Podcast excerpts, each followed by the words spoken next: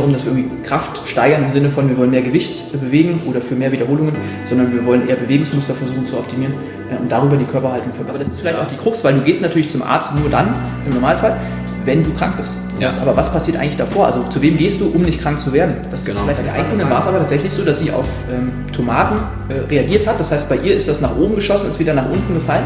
Was man ähm, gar nicht denkt. Was man normalerweise statistisch gesehen auch äh, wahrscheinlich. Je mehr man weiß, desto mehr weiß man, dass man gar nichts weiß ja. oder dass man wenig weiß. Ja. Dass du dann so eine gewisse Expertise aufgebaut hast und dich wieder sicherer fühlst. Ne? Ich glaube, in der, in der Psychologie heißt es sogar der, der Dunning-Kruger-Effekt. Die Frage, wie breit soll mein, mein Werkzeugkoffer sein? Ähm, also ich sage immer gerne, derjenige, der alles kann, ist der Hausmeister. Das ist ein wichtiger Job. Aber wenn du dir ein Bad fließen lassen möchtest oder komplett neu machen willst, dann fragst du nicht einen Hausmeister, sondern du fragst du einen, der sich darauf spezialisiert. Körperfett braucht ein bisschen länger oder auch körperliche Veränderungen brauchen ein bisschen länger, zeitlich gesehen. Ähm, aber so Schlafveränderungen, damit zusammenhängt auch das Energielevel des Tom, äh, fangen wir an, oder? Gerne. Fangen wir an, ein bisschen zu quatschen. Gerne. Über, über unsere Themen. Also erstmal, ich bin ja heute im, im Vibrant Coaching genau. bei Tom in Leipzig. Und ja, wir haben uns, wann haben wir uns denn kennengelernt? Wir haben uns äh, jetzt auch erst vor ein paar Wochen, drei, vor drei, vier Wochen kennengelernt, ähm, haben ein bisschen gequatscht und haben uns dann dazu entschieden, einen Podcast zusammen zu machen äh, unter, unter Kollegen. Ähm, ja, wie man auch vielleicht im Hintergrund sieht, äh, wenn man sich den Videopodcast anguckt. Es hängen hier ein paar Zertifikate vom Wolfgang. Das ist quasi, naja, äh, da, da habe ich, äh, da war ich auch bereit und das ist so auch so eine kleine Schnittmenge vielleicht, die wir haben von den, von den Ausbildungen her, die wir gemacht haben. Also das heißt, du bist ein, ja, du bist, du bist ein Coach, der sich extrem viel weitergebildet hat, was denke ich auch in unserem äh, in unserer Branche gerade sehr wichtig ist, weil wir in einem sehr dynamischen Feld auch irgendwie unterwegs sind. Ne? Also ich meine, die Erkenntnisse ändern sich äh, von Zeit zu Zeit und unter anderem, ja, es kommen auch immer wieder neue, neue Methoden oder neue äh, ja, Trainingsmethoden auf den Markt mm, und äh, das ist ja auch, darum soll es ja auch später ein bisschen gehen, um diese ganzen verschiedenen Methoden, äh, manchmal sind es ja auch Trends irgendwie, so kann man ja fast sagen, die auf den Markt kommen und da muss man ja auch ein bisschen filtern. Ja. Äh, und ich glaube, das fällt natürlich auch vielen, vielen schwer. Äh, das ist ja, das ist ja manchmal auch schon für, für Leute, die da drinnen sind in, in diesem, ja, in der Branche hauptberuflich irgendwo, mh, hm, naja, muss man erstmal ein bisschen gucken, ist das jetzt hier, ist das jetzt hier fundiertes Zeug, was man, was man auch benutzen kann, oder ist das irgendwie nur so ein, ach, keine Ahnung, irgendwo so ein weiterer Marketing- Shit, den, äh, der halt kurz mal Geld macht und dann wieder verschwindet. Ähm, genau, und da, da hast du auch dich äh, viel fortgebildet, unter anderem ja, bei, bei Functional Patterns äh, warst du, das finde ich auch ganz interessant, weil ich das selber noch nicht gemacht habe, äh, was du da vielleicht auch gleich zu erzählen hast und natürlich hier unter anderem die, die Wolfgang-Fortbildungen. Ähm, ja, was hast du, was hast du noch alles, alles so gemacht, worüber wir gleich sprechen können? Vielleicht kannst du ja auch äh, einfach mal kurz kurz selber erzählen, wie, wie dein Werdegang eigentlich ähm, war. Ähm, ja, bis jetzt bist du hier vor, ich weiß nicht, vor wie vielen Jahren hast du hier das Vibrant Coaching Gym aufgemacht? Also vor ziemlich genau drei Jahren jetzt, ein paar Monate, drei Jahre und drei Monate, ähm, habe ich hier aufgemacht, war davor schon selbstständig, auch als Personal Trainer in einem größeren öffentlichen Fitnessstudio. Ja. Und da war das damals so angelagert, dass man im Prinzip sich dort eingemietet hat und hat dann die Kunden, die dort eh eine Mitgliedschaft hatten, quasi trainieren können. Ähm, und äh, was ein sehr, sehr schöner Einstieg war. Also das ist ähm, für jeden auch sehr zu empfehlen, der mal in diese Personal Trainings, vor allem in die selbstständige Personal Trainingsschiene reinschnuppern ähm, möchte. Weil normalerweise ist es so, wenn du dir gleich ein Studio aufmachst und äh, Equipment anschaffst, das kostet natürlich zwei, drei Mark. Und du hast keine Kunden, du hast keinen genau, Kundenstamm, du stehst erstmal alleine mit reinbringen kannst, ne? Ganz genau. Ja. Ganz genau. Und so, da ist einfach ein einfacher Einstieg, also mit relativ geringen laufenden Kosten oder auch Anschaffungskosten um schnell dann auch ähm, davon leben zu können, weil davon leben heißt auch, dass du dich dadurch verbesserst natürlich. Also du kannst natürlich Geld verdienen, was du dann wieder in Weiterbildung investierst, im besten Falle. Ja, und du sammelst Erfahrung. Genau. Du hast, äh, du hast, die Leute kommen irgendwie auf dich zu. Ich meine, die kommen da sowieso hin zum Trainieren, ja, so, ne? Absolut. Das heißt, du brauchst überhaupt keine Akquise. Zum Teil wirst du angesprochen. Also das ist, glaube ich, auch ein Luxusproblem, was normalerweise sonst nirgendwo gibt. Ja. Ich habe auch die ersten Tage, wo ich hier war, habe ich gedacht, ähm, lässt du mal die Tür offen, kommen schon einige Walk-ins. Es war nicht ein einziger da. Ja. Jetzt über die Zeit schon, aber äh, zum Anfang, das ist halt noch gar nicht bekannt gewesen hier in der Ecke. Das heißt also, da wo, warum soll irgendjemand hier reinlaufen und sagen, ach ja, ich habe übrigens das große Thema für dich. Ähm, aber da ist es halt so, du trainierst selber auf der Fläche oder du zeigst den Kunden oder den Mitgliedern dort, was du mit anderen Leuten machst und die sprechen dich dann gezielt an. Ist das vielleicht auch was für mich? Wollen wir das mal testen? Also das ist eigentlich eine schöne, schöne Variante, um dort einzusteigen. Ja, Und äh, ja, da warst du und dann hast du quasi, äh, ja, wie du schon gesagt hast, das Geld auch dann in dich, was du dann verdient hast, die Erfahrung hast gesammelt und hast ihn dann in dich auch reinvestiert genau. In äh, Fortbildung. Und äh, da hast du unter anderem äh, hast du das Functional Patterns, mhm. das weiß ich schon, das hat sie mir schon äh, damals erzählt. Genau. Äh, Wolfgang warst du. Mhm. Hast, hast du noch irgendwelche Highlights so gemacht die letzten, ja, die also letzten Jahre? Das war tatsächlich, also ich habe einerseits auch vorher noch Sport studiert, das heißt also auch die, den mhm. wissenschaftlich fundierten Bereich mal mir angeschaut. Das war ein Bachelorstudiengang in Leipzig an der mhm. Äh, ehemaligen DHFK. Ähm, und mit dem Schwerpunkt auch schon in dem Fitnessbereich. Das heißt, es gab da unterschiedliche Spezialisierungen, ähm, unter anderem in so einem Freizeit-Fitnessbereich, so hieß das damals. Das heißt, da haben wir auch schon ähm, Krafttraining mit gehabt, wir haben auch schon verschiedene Geschichten in der Trainingslehre gehabt, Biomechanik war dort schwerpunktmäßig auch mit dabei. Ähm, aber, und das ist auch so ein äh, großes, großer Vorteil, wenn man zum Beispiel jetzt den Wolfgang konkret nehmen würde, ähm, dass das nicht wirklich viel mit dem späteren Beruf oder Berufsbild Person Trainer zu tun hat. Ja. Das heißt also ganz oft lernst du halt sehr, sehr viel Theorie, ja. aber nicht, entweder nicht in der Praxis, das heißt also du sitzt in, in einer Vorlesung und ähm, guckst ja. dir an, was sagt die Wissenschaft zu irgendeinem Thema, oder aber du hast ein Seminar, wo auch drüber gesprochen wird, aber es ist niemand da, der Erfahrung gesammelt hat mit diesem Thema in der Praxis. Also ja. es ist auch nicht schlimm, weil es ist ein Studium, das heißt, es muss erstmal breit aufgestellt sein.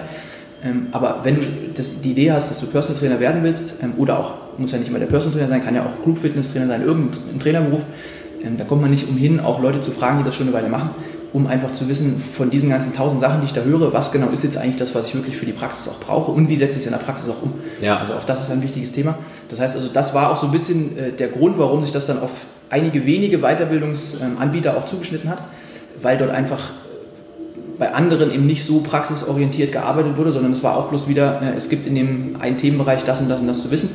Ähm, aber es wurde nicht gesagt, was machst du damit jetzt in den 60 Minuten mit deinen Kunden im Studio oder ja. im Training. Ja. Und das ist bei Wolfgang hervorragend. Das heißt, er hat eigentlich, wir haben es gerade schon gesagt, sehr, sehr pragmatischen Ansatz. Das heißt, alles, was nicht unbedingt nötig ist, als Ballast wird quasi weggestrichen.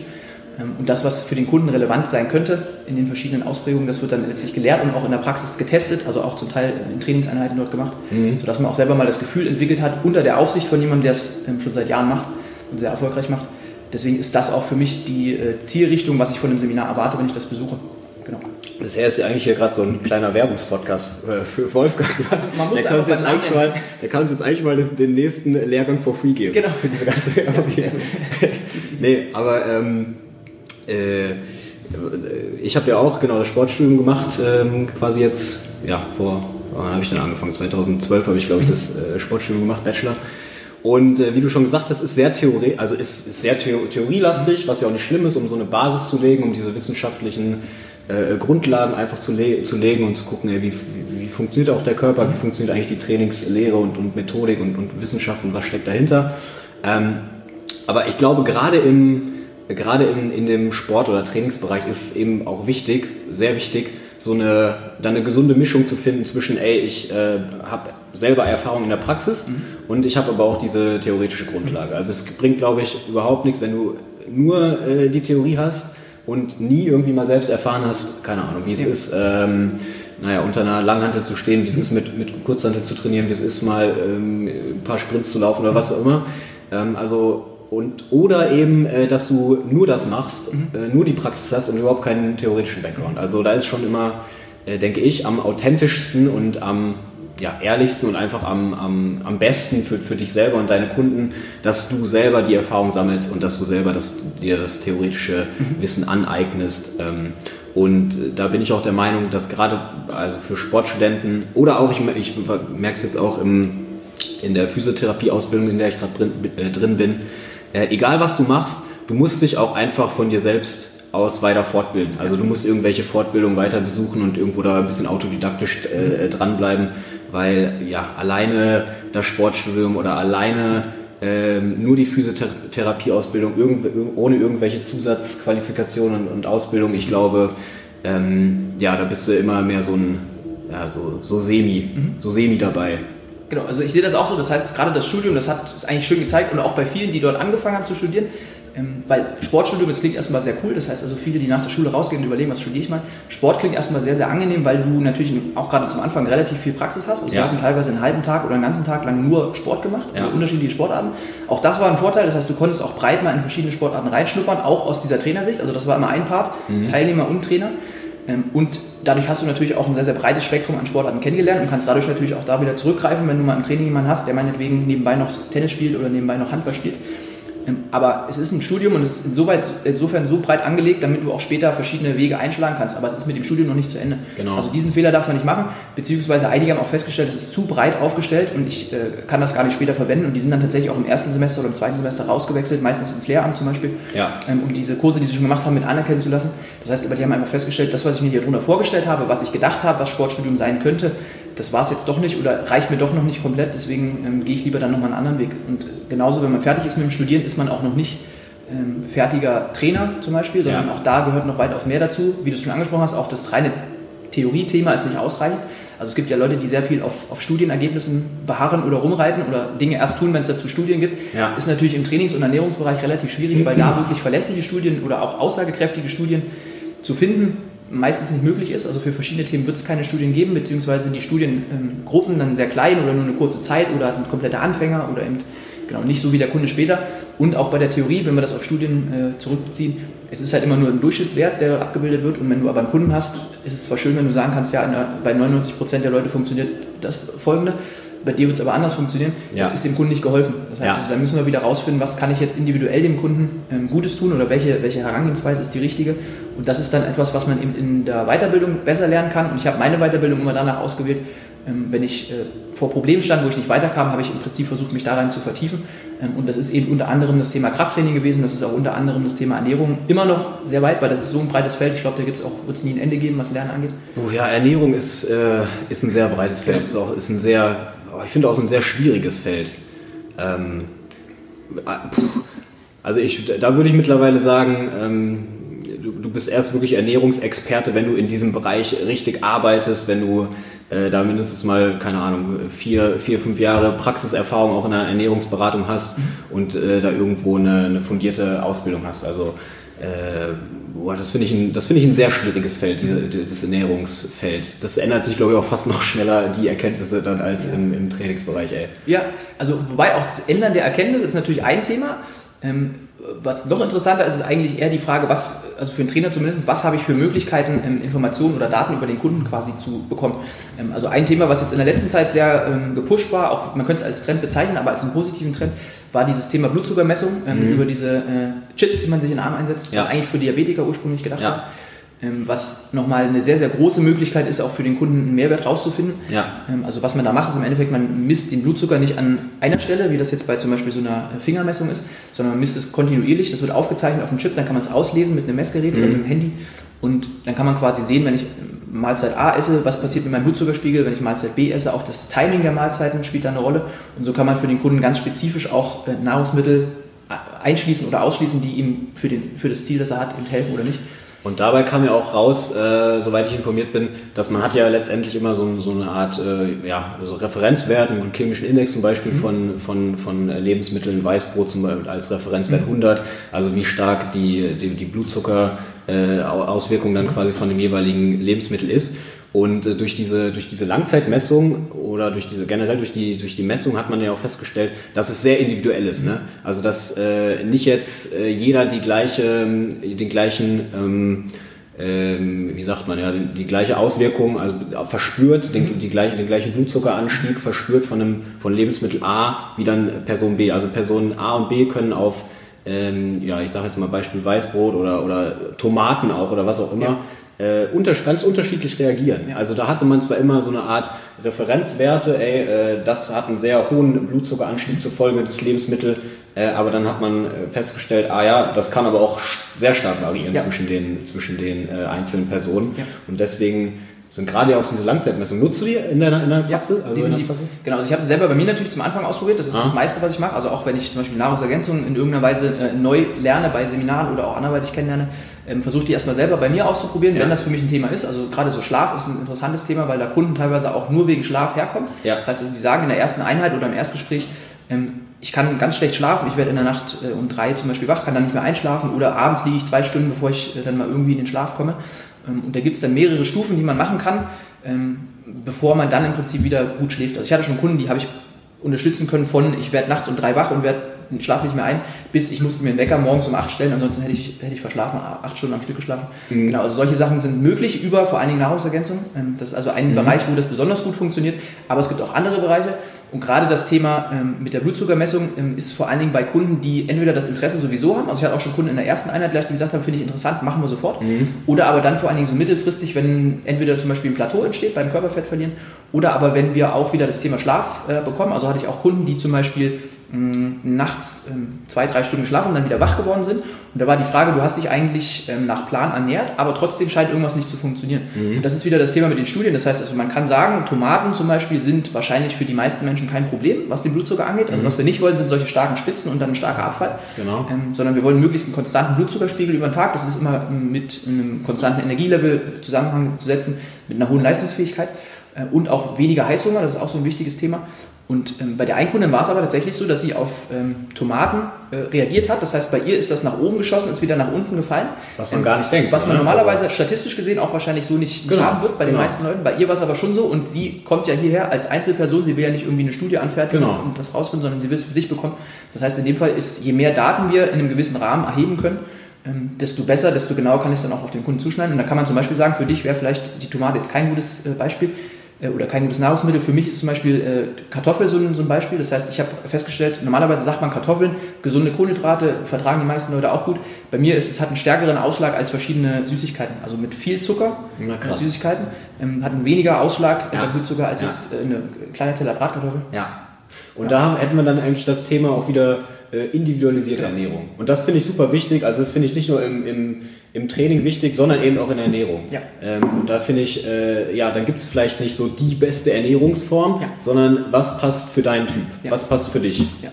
Und äh, da muss, äh, da muss, finde ich, auch ein, naja, da müssen die Leute vielleicht mehr sensibilisiert für werden und, und vielleicht noch ein kleines Umdenken stattfinden, dass man nicht nur sagt, ey, ich lebe jetzt, äh, keine Ahnung, äh, vegan, weil ich denke, das, das ist das Beste für mich, ja. sondern äh, da muss man auch gucken, ey, ja, vielleicht klappt das für dich und vielleicht ist das gut für dich, aber für wen anders wird ja. das vielleicht nicht so gut funktionieren. Genau. Ja, da mhm. sind wir dann einfach wieder auch letztendlich auch bei der, bei der, bei der ähm, Biochemie ja. in deinem Körper. Absolut. Wie du funktionierst, das ist für jeden unterschiedlich. Genau. Und auch Zeit, vom, vom Zeitpunkt her unterschiedlich. Also gerade wenn du sagst, Biochemie und Hormone zum Beispiel auch, die spielen natürlich eine Rolle und die ändern sich aber auch. Also es ist ja von der ähm, gerade in so einem Prozess, wenn du Körperfett verlierst, wenn du Muskeln aufbaust, du hast vielleicht vorher zehn Jahre lang keinen Sport gemacht, jetzt fängst du wieder an, Sport zu treiben. Das heißt, da ändert sich ja viel auch im Körper, auf der Stoffwechselebene, auf der Hormonebene. Und plötzlich kann es sein, dass du ähm, wieder mehr Kohlenhydrate tolerierst. Also du bist vielleicht reingekommen in so eine Beratung mit 30% Körperfett. Ähm, da ist es wahrscheinlich, dass du auf Kohlenhydrate erstmal nicht so gut reagieren wirst, sondern du wirst vielleicht eher müde werden, du wirst ja. dich vielleicht auch äh, danach gleich wieder mit Heißhunger ja. ähm, konfrontiert sehen. Und wenn wir dann aber irgendwie 20% Körperfett verloren haben, du bist bei 10, du hast Muskelmasse aufgebaut, du machst zwei, drei, vier Mal die Woche Sport, dann wird es wahrscheinlich so sein, dass du wieder Kohlenhydrate brauchst und dann ähm, ist es eben auch innerhalb, also bei derselben Person innerhalb eines gewissen Zeitraums auch so, dass wir wieder Sachen ändern müssen. Deswegen würde ich mich auch grundsätzlich immer von Sachen verabschieden. Man könnte sagen, das ist so zum Anfang ist es so, wenn du in ein Themengebiet reingehst, was relativ komplex ist, dass man natürlich erstmal sich an irgendwelchen Sachen versucht festzuhalten. Das mhm. heißt, man lernt, äh, Kalorien zählen ist das Entscheidende, das wird einem häufig so erklärt, mhm. ähm, dann ist das für den Moment erstmal die absolute Wahrheit ähm, und dann lernt man irgendwann, es gibt aber noch mehr Faktoren und vielleicht ist das doch nur die halbe Wahrheit. Das ja. heißt, je weiter man in so ein Thema einsteigt, desto mehr merkt man auch, nee, es gibt nicht diese eine Wahrheit, sondern ja. es gibt immer unterschiedliche Herangehensweisen für unterschiedliche Voraussetzungen oder ja. Bedürfnisse. Und so könnte man das vielleicht auch vom, vom Fortschritt her sehen. Das heißt also, je weiter man in einem Bereich fortschreitet, auch was die eigene Erfahrung angeht, also ein Personal Trainer mit 20 Jahren Erfahrung hat mehr Erfahrung als jemand, der gerade frisch von der, von der Uni gekommen ist. Ähm, und der wird wahrscheinlich auch andere Antworten geben auf die Frage, was ist die beste Trainingsmethode ja. oder was ist die beste Ernährungsform. Ähm, genauso wie du sagst. Also deswegen sollte man da auch ähm, vielleicht diese Scheuklappen versuchen abzulegen und erstmal offen sein für verschiedene Ernährungsformen, verschiedene äh, Trainingsformen und lieber schauen, wenn wir das jetzt eine Weile machen, was heißt das für mich? Fühlst du dich damit wohl oder nicht? Oder kommst du deinem, deinem Zielergebnis, was du hast, näher oder eben nicht? Und danach dann zu entscheiden, das funktioniert für mich aktuell oder eben nicht. Ja, aber das finde ich auch immer ganz interessant. Das ist ja letztendlich so, äh, ja, ich habe ich hab mal gehört, äh, den Spruch, den fand ich ganz, ganz, ganz passend eigentlich. Äh, je mehr man weiß, desto mehr weiß man, dass man gar nichts weiß ja. oder dass man wenig weiß. Ja. Und das ist ja auch häufig so, dass ich, dass ich, ich sag mal jetzt so Anfänger in einem Gebiet, ja. äh, die gerade sich ja in, in Themengebiete reinlesen und ihre ersten zwei Bücher vielleicht so äh, damit da äh, äh, sich mit beschäftigt haben und, und, beendet haben, die überschätzen sich dann häufig vollkommen so, ne? Und denken dann so, boah, ich weiß eigentlich schon fast alles hier und äh, einfach weil sie nicht die, die Breite von diesem Gebiet so erfasst haben. Ähm, und äh, je mehr du dann anfängst zu wissen, desto, desto mehr weißt du dann auf einmal, boah, ich weiß ja gar nichts. Und dann geht deine, deine ich sag mal so, diese, diese, äh, dieses Selbstbewusstsein, dass ich alles weiß, wieder erstmal stark runter, ja. bis du dann, bis bei so einem, keine Ahnung, ich sag mal, bis du dann so eine gewisse Expertise aufgebaut hast und dich wieder sicherer fühlst. Ne? Ja. Ich glaube, in der, in der Psychologie heißt es sogar der, der Dunning-Kruger-Effekt genau. oder so ähnlich. Ja. Ähm, ja. Gerade das Thema Selbstbewusstsein, also weil du es angesprochen hast, ähm, kann ich aus eigener Erfahrung auch sehr, sehr gut nachvollziehen. Das heißt also, dass, ähm, ohne es jetzt zu dramatisch zu sagen, aber es reißt einem natürlich erstmal so ein bisschen den Boden unter den Füßen weg. Du kommst aus dem Studium, du hast irgendwie gelernt, äh, so funktioniert Krafttraining. Ja. Dann geht man irgendwo anders hin und dann heißt es plötzlich, Krafttraining ist äh, sehr ungünstig für den Körper, das ist nichts Natürliches, das ist ungesund. Also wir werden ja gleich noch über Functional Patterns ein bisschen sprechen. Ja. Ähm, und dann ähm, denkst du, was habe ich eigentlich die ganze Zeit gemacht? Ich habe jetzt hier irgendwie vier Jahre studiert damit ich jetzt hier herkomme und jemand auch nachvollziehbar darlegen kann, dass das eigentlich gar nicht funktioniert. Ähm, und dann kommt es ein bisschen aufs Mindset an. Also entweder man sagt, ähm, ich höre mir das jetzt gar nicht an, ich bleibe bei dem, was ich kann, weil da fühle ich mich sicher in diesem kleinen ähm, Bereich, den ich bis jetzt kenne. Oder aber ich sage, ähm, ich versuche mal, das beides auch irgendwie zu integrieren in meine Arbeit. Ich probiere das auch alles aus. Also auch das finde ich wichtig. Also ähnlich wie mit der Ernährung. Äh, du kannst nicht sozusagen der Wahrheit, wenn es denn die Wahrheit gibt, auf, den, auf die Schliche kommen, wenn du nicht auch die, den Mut hast, mal Sachen auszuprobieren für eine Zeit. Also das mhm. Ungünstigste ist, ich habe auch schon Kunden gehabt, die auf eigene Faust ähm, entschieden haben, weil sie das Gefühl hatten, etwas funktioniert nicht. Die stellen das mal um, verändern das, nach zwei Wochen zum Beispiel. Also wir sehen uns im Normalfall zu Beratungstermin alle vier Wochen. Ähm, und die haben einfach nach zwei Wochen gemerkt, na irgendwie das Körpergewicht auf der Waage geht nicht runter, ich mache jetzt mal was anders. Mhm. Ohne das einfach mit mir abzusprechen und haben mhm. mir das dann auch erzählt und ich habe gesagt, okay, dann macht das jetzt erstmal weiter und wir gucken mal, ob das funktioniert, was ihr macht. Das heißt also, mir wäre es sogar wichtiger, etwas zu machen, von dem ich vielleicht sogar auch weiß, ähm, es ist nicht meine Empfehlung und ich gehe auch davon aus, es wird nicht funktionieren, aber damit man einfach die Erkenntnis gewinnt, ja. ich habe es jetzt mal probiert, ja. ich habe nicht nur dem Trainer vertraut, der mir jetzt irgendwas erzählt, sondern ich habe es mal am eigenen Leibe erfahren. Ja. Und die haben auch gesagt, ich fühle mich damit nicht wohl. Ähm, und dann haben wir auch die Messung gemacht, das hat auch das entsprechende Ergebnis, so wie es vorher gesagt hatte, auch gegeben. Das heißt, also der Fortschritt war dann nicht da. Ähm, und dann ist es natürlich auch viel, viel einfacher, dann eine Alternative vorzuschlagen, mit der sie sich sogar auch besser fühlen. Das heißt mhm. also, viele hören auch nicht mehr auf den Körper, sondern die, die haben dann wieder irgendwie äh, irgendwas mal aufgeschnappt oder es weiß nicht, du musst joggen zum Abnehmen, das ist so ein Ding, was ich ganz oft höre. Mhm. Ähm, und da springen sie dann wieder zurück, wenn sie merken, irgendwas funktioniert nicht. Also man versucht sich an den Bekannten dann wieder festzuhalten. Und so ist es bei den Trainern auch, die in Ausbildung sind. Ähm, das wäre quasi dieses Mindset, was einem dann vielleicht auch vom Wachstum her nicht so viel bringt. Mhm. Wenn man sagt, ähm, ich traue mich jetzt doch nicht so raus, weil das ist ja plötzlich völlig verwirrend, was hier passiert. Es geht ja. gegen alles, was ich eigentlich als richtig äh, empfunden habe bisher. Ähm, und da macht es häufig Sinn, wenn man einfach mal verschiedene Sachen auch ausprobiert und offen ist auch dafür, dass mal was schiefgehen kann. Ja. Weil das ist ja nichts Endgültiges, da kann man ja immer wieder auch daraus Veränderungen ziehen oder sogar Erkenntnisse ziehen. Und genau, und irgendwann schließt sich ja auch vielleicht so ein, so ein Bild. Ne? Ja. Also je mehr man weiß, desto besser kann man ja irgendwie Wissen verknüpfen, sage ja. ich mal. Und äh, wichtig finde ich nur, dass man äh, offen bleibt für, für diese ganzen Sachen, also dass man sich nicht dem gegenüber direkt äh, verschließt äh, klar hat man natürlich, wenn man mit was Neuem konfrontiert wird und so die ersten äh, ja, äh, Dinge davon quasi hört und mitbekommt, hat man vielleicht manchmal natürlich schon automatisch so einen Gedanken so von wegen, ja, ob das jetzt so, also hm, ich weiß ja nicht, oder eben, ja, das könnte ich mir vorstellen, das kann ja sein, aber ich denke, dass man erstmal offen bleibt generell und äh, man muss dann ja auch nicht so, sozusagen das ganze äh, ja, alles aus dieser aus diesem Konzept oder aus dieser Methodik übernehmen, sondern vielleicht so die Dinge für sich rausziehen, die wo man denkt, damit kann man arbeiten, das passt zu mir, das funktioniert irgendwo. Ja. Äh, und das andere kannst du ja verwerfen, so mhm. letztendlich. Ne? Also das annehmen, was, was, die weiter, was dich weiterbringt oder was mhm. deine Kunden vielleicht weiterbringt und das andere äh, verwirfst du halt und nimmst halt nicht mit in deinen, deinen Werkzeugkoffer, mhm. sage ich mal so, auf. So geht's ja auch. Also war es bei mir zum Beispiel auch, muss ich sagen, als ich äh, die letzten, ja, vor ein paar Jahren so das erste Mal mit, mit der Neuroathletik so konfrontiert wurde, ähm, ja, da habe ich auch am Anfang so gedacht, so, pff, was ist das jetzt hier für ein Trend wieder? Äh, mit, mit, euren, mit euren Bleistiften und Kugeln ja. und so und war dem auch erstmal sehr skeptisch, äh, ehrlich gesagt, gegenüber und ähm, dachte mir, ja, also ich weiß jetzt nicht, die meisten hier können nicht mal zwei Klimmzüge und fangen dann an, irgendwo äh, mit irgendwelchen äh, Bleistiften und Buchstaben und äh, Blickübungen so zu, zu arbeiten. Ähm, vielleicht solltet ihr euch erstmal auf eure, oder vielleicht solltet ihr einfach mal wieder zurück zum vernünftigen, ehrlichen Training gehen. Ja. So, das waren so meine ersten Gedanken.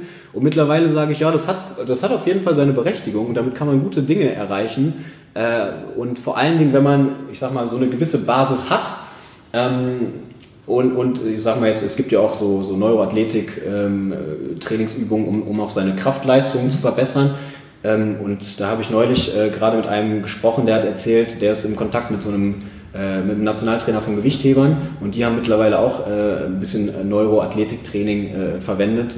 Und äh, der meinte zum Beispiel, die hatten ähm, Leistungssprünge da drin in zwei Wochen, was normalerweise nicht möglich wäre. Das heißt, wenn, wenn man jetzt zum Beispiel Neuroathletiktraining nimmt und auf einer gewissen Basis, also eine gewisse Basis hat und darauf dann so ne, mit, mit Neuroathletik-Trainingsübungen äh, so das letzte bisschen auch noch rauskitzeln möchte an, an Leistung, äh, dann hat das durchaus seine Berechtigung und kann, kann durchaus funktionieren. So. Das heißt, ähm, ja, in dem Sinne, da wurde ich auch dann irgendwie alles Besseren belehrt und habe meine, meine Meinung auch äh, in den letzten Jahren dann ein bisschen dazu geändert und bin jetzt äh, auch dabei, mich da ein bisschen äh, rein, mehr reinzufuchsen ja. und, und äh, fortzubilden. Ja. ja. Also glaube ich auch, dass es ein wichtigerer Punkt ist. Also nicht ist die äh, Methode absolut gesehen, funktioniert die, sondern für wen funktioniert die, in welchem Szenario. Also beispielsweise gibt es in, der, ähm, in der Verkaufspsychologie oder im Verkaufscoaching, äh, kenne ich den, die Aussage, äh, der Köder muss dem Fisch schmecken und nicht dem Angler. Das heißt, ja. also es geht immer um denjenigen, mit dem ich arbeite. Das heißt, wenn ich natürlich ja. dann eine Affinität dazu habe, irgendein Thema zu verwenden, also Krafttraining mache,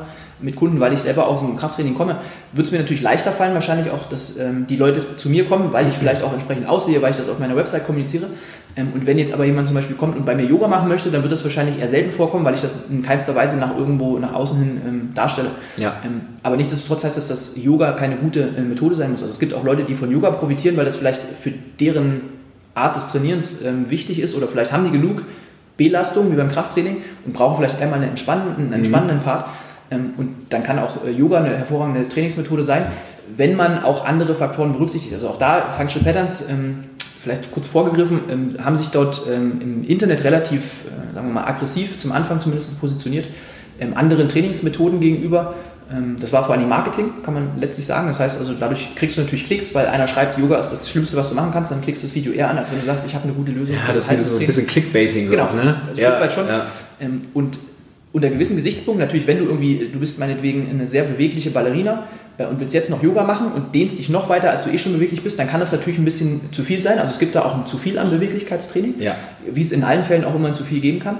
Wenn du aber natürlich ein komplett äh, steifer Mensch bist, der den ganzen Tag nur am Büro sitzt oder im Büro sitzt, äh, dann äh, möglicherweise ist das eine schöne Kombination, zum Beispiel ein Krafttraining zu machen und dazu noch ein bisschen Yoga oder eine andere Beweglichkeitsverbesserung. Ja. Ähm, dann ist das ein ganz anderer Kontext oder ein ganz anderes Szenario und dann ist das schon wieder eine sinnvollere Herangehensweise. Also dieses Wort Werkzeugkoffer oder das richtige Werkzeug für, den richtigen, für die richtige Aufgabe. Das ist eigentlich ein schönes Bild dafür. Ähm, und da ist eben immer die Frage, wie breit soll mein, mein Werkzeugkoffer sein? Ähm, also ich sage immer gerne, derjenige, der alles kann, ist der Hausmeister. Das ist ein wichtiger Job. Aber wenn du dir ein Bad fließen lassen möchtest oder komplett neu machen willst, dann fragst du nicht einen Hausmeister, sondern fragst du einen, der sich darauf spezialisiert hat. Also meinetwegen einen äh, Badbauer am besten Falle. Also nicht mal irgendwie einen Klempner, sondern richtig einen, der nur das den ganzen Tag macht. Oder einen Küchenbauer. Das heißt, es gibt so verschiedene ähm, spezifische Berufe, die etwas abdecken. Und so ist es im Trainerbereich auch. Ähm, wenn ich also irgendwie ganz besonders in einem Bereich betreut sein möchte, dann suche ich mir jemanden, der ausschließlich, fast ausschließlich nur das macht. Der hat natürlich auch viel mehr Zeit damit verbracht und auch viel mehr Erfahrungen damit sammeln können. Äh, vielleicht ein Beispiel dazu noch aus der Medizin. Ich ähm, habe einen kleinen Sohn und wir waren mit dem bei einem Osteopathen, der ausschließlich Babys und Kinder behandelt. Aha. Also der hat sogar nochmal die Zielgruppe zusammengeschnitten. Also Osteopathie ist ja schon relativ äh, ein enges Feld. Ja. Ähm, aber jetzt nochmal auch auf die, auf die Klientel, die er sucht. Das heißt, er hat den ganzen Tag nur von morgens um sechs, glaube ich, bis abends um sechs arbeitet. Da ist relativ viel unterwegs ähm, nur Kinder und Babys. Das heißt, der hat auch immer die gleichen Probleme auf dem Tisch liegen und kann natürlich für diese Zielgruppe auch die bestmögliche Lösung herstellen, als wenn ich jetzt jemanden habe, der von äh, einem Jahr bis 80 alles abdeckt und dann unterschiedliche Problemstellungen hat, weil der hat die Hälfte des Tages das und die Hälfte des Tages das im Durchschnitt ähm, und hat dann ganz andere Erfahrungswerte. Also da ist auch nochmal ein interessantes Bild, je spitzer ich mich aufstelle. Und bei mir sind es im Endeffekt zwei große Themen plus die Ernährung, die über beidem stehen kann. Also trainingstechnisch habe ich zwei Bereiche im Angebot. Was hast du da? Das ist im Endeffekt Krafttraining und Haltungsoptimierung, so nenne ich das, wobei das auch so ein mehr oder weniger nur eine Beschreibung ist von dem, was wir machen. Ähm, also es gibt nicht die Haltungsoptimierung, Krafttraining ist auch Haltungsoptimierung, aber es ist eher auch, um das zu kommunizieren, also für wen kommt das in Frage. Das ist also ohne, dass Krafttraining gemacht werden muss, eine Möglichkeit. Functional Patterns ist da der ja, führende Ausbilder, der das quasi anbietet oder das auch entwickelt hat, dieses äh, Trainingskonzept.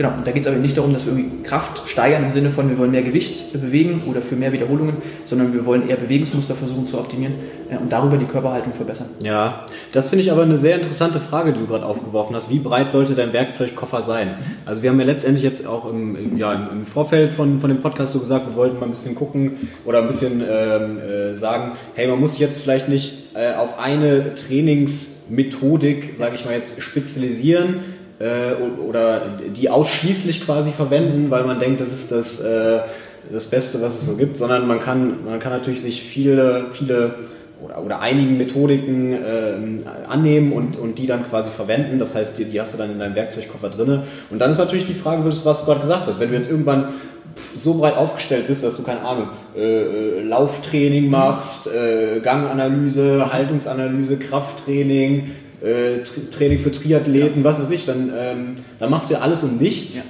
und bist der, der Hausmeister in deiner Metapher. Genau. So fand ich, fand ich ganz gut, die Metapher, ehrlich gesagt. Äh, Ohne dem Hausmeister irgendwas Schlechtes zu wollen. Also das ist natürlich auch eine ja, Qualität, wenn man einfach klar. für jedes Thema irgendwie einen Ansatz hat. Klar. Aber wenn es mal ins ganz tiefe Detail geht oder aber so eine, so eine äh, Gesamtheit sein soll, in mhm. dem, was ich da schaffe, dann wird es als Hausmeister vielleicht ein bisschen schwierig. Ich glaube, das fällt vielen schwer. Mhm. Also vor allen Dingen, also auch mir zum Beispiel, ähm, ich habe mich da oder ich würde sagen, ich tue mich da auch immer noch schwer, mich ähm, ja, auf eine Sache auch zu spezialisieren, sage ich mal, weil äh, na, es kommt immer irgendwie was Neues, Interessantes und dann denkst du, oh geil, jetzt äh, das wieder und äh, dann willst du dich da auch noch ein bisschen reinfuchsen.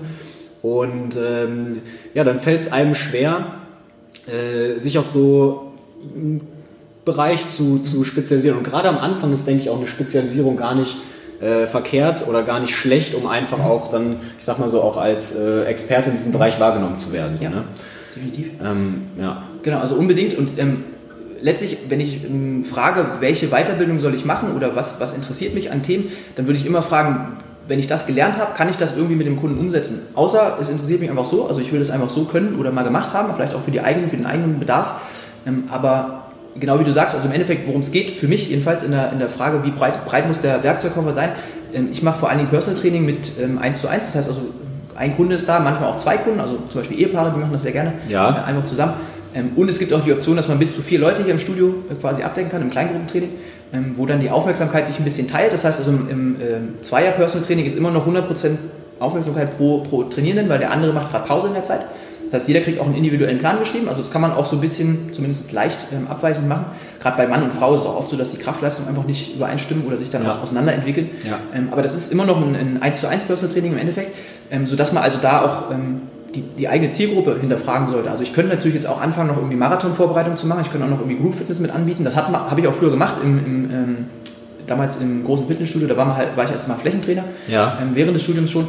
Und da habe ich natürlich auch Kurse gegeben, da habe ich auch teilweise mal mit 40 Leuten einen Kurs gemacht. Das heißt, es funktioniert natürlich auch, ähm, aber das ist immer Zeit, die einem dann natürlich fehlen würde, um im 1 zu 1 äh, Betrieb Erfahrung zu sammeln. Und deswegen ist meine, wenn es jetzt eine Empfehlung sein soll, eine Empfehlung, dass man sich tendenziell eher auf einen Bereich oder vielleicht auch zwei Bereiche zuschneidet. Die Geschichte vom Personal Trainer, so wie ich das noch von meinen Studienzeiten früher kenne, war, du hast jemanden, der mit dir entweder auf der Arbeit oder zu Hause bei dir oder im Park äh, Training macht, der hat einen Rucksack dabei, da passen so zwei Gummibänder rein, vielleicht noch eine Kettlebell und noch irgendwie so eine, so eine äh, Agility-Letter.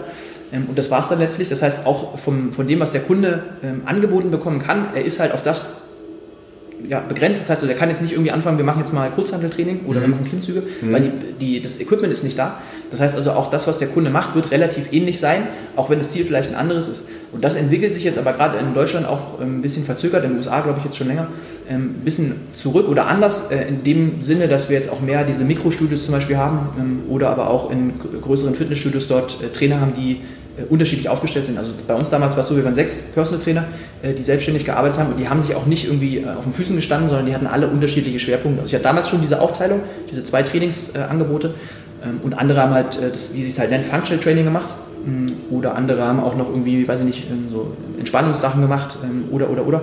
Würdest du dich eigentlich auch als Mikrostudio bezeichnen? Absolut. Ist das ist eigentlich schon hier so ein. Genau, also, genau, fällt unter die Kategorie, ne? Ich jetzt, weiß jetzt nicht, wie die Definition von Mikrostudio ist.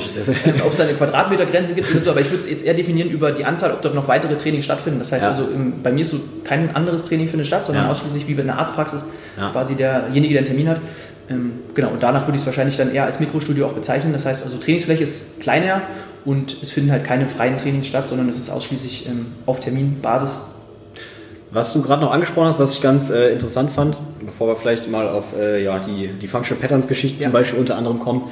Ähm, du hast gerade angesprochen, dass äh, ja, wenn, wenn Leute hier reinkommen, ähm, dann arbeitest du als Personal Trainer, wie man es vielleicht erstmal denken würde, so nicht nur im, im, im physischen, mhm. sondern du guckst vielleicht auch mal äh, auf den, den Langzeitblutzucker, du guckst, dass der Schlaf ähm, äh, stimmt. Das heißt, du legst erstmal irgendwo so eine Basis, auf der man dann aufbaut, dass sich die, die Physis vielleicht dann natürlich auch ähm, ja, wesentlich besser und schneller verbessert, wenn der Schlaf äh, einfach da ist und ich sag mal die, die, die körperliche und, und geistige Regeneration einfach äh, stattfinden kann in der Nacht und äh, die Birne einmal durchgespült wird im, im ja. Tiefschlaf, so sag ich mal.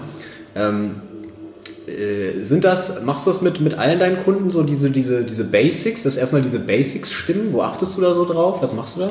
Also das kommt wieder sehr darauf an, was der Kunde für ein Thema hat. Ähm, in den meisten Fällen ist es so, dass ähm, Schlaf, wenn man es anspricht, ich mache ein Erstgespräch, das heißt, also, da werden verschiedene Bereiche abgefragt, aber auch nur Bereiche, die ich später auch ähm, angehen kann. Also ich würde zum Beispiel jetzt nicht in den psychologischen Bereich einsteigen, wenn ich danach kein Angebot habe, was ich mit demjenigen dann machen kann, ja. sondern auch da ist dieses, was ich vorhin angesprochen habe, also in einem gewissen Rahmen Daten zu erheben. Äh, ich könnte jetzt auch alles abfragen, ähm, ich könnte mir auch Stuhlproben noch liefern lassen und das und das und ja. das. Sofern ich dafür kein Angebot habe, was wir tun mit den Ergebnissen, brauche ich es auch nicht abfragen, sondern dann versuche ich es dann auch wieder bloß zuzuschneiden ja. auf das, was ich mache, im Endeffekt. Effekt. Und ähm, genau, da ist Schlaf ein ganz wichtiger Faktor. Konkretes Beispiel, eine Kundin kam hier rein, ähm, das war eine der, der Kundinnen, die das Thema Schlaf hatten am ersten Tag und auch bevor noch irgendwas mit körperlicher äh, Veränderung äh, genannt wurde, war das der Hauptansatzpunkt. Ähm, und bei ihr war es so, dass sie zum Anfang ganz schlecht geschlafen hat. Dann haben wir das hinbekommen über ungefähr vier Wochen, hat sich dann deutlich verbessert. Und anfangs war die Empfehlung fürs Frühstück, die ist relativ entspannt. Mhm. Ähm, es gibt quasi einen Baukasten, das heißt, da sind verschiedene Möglichkeiten, die du machen kannst.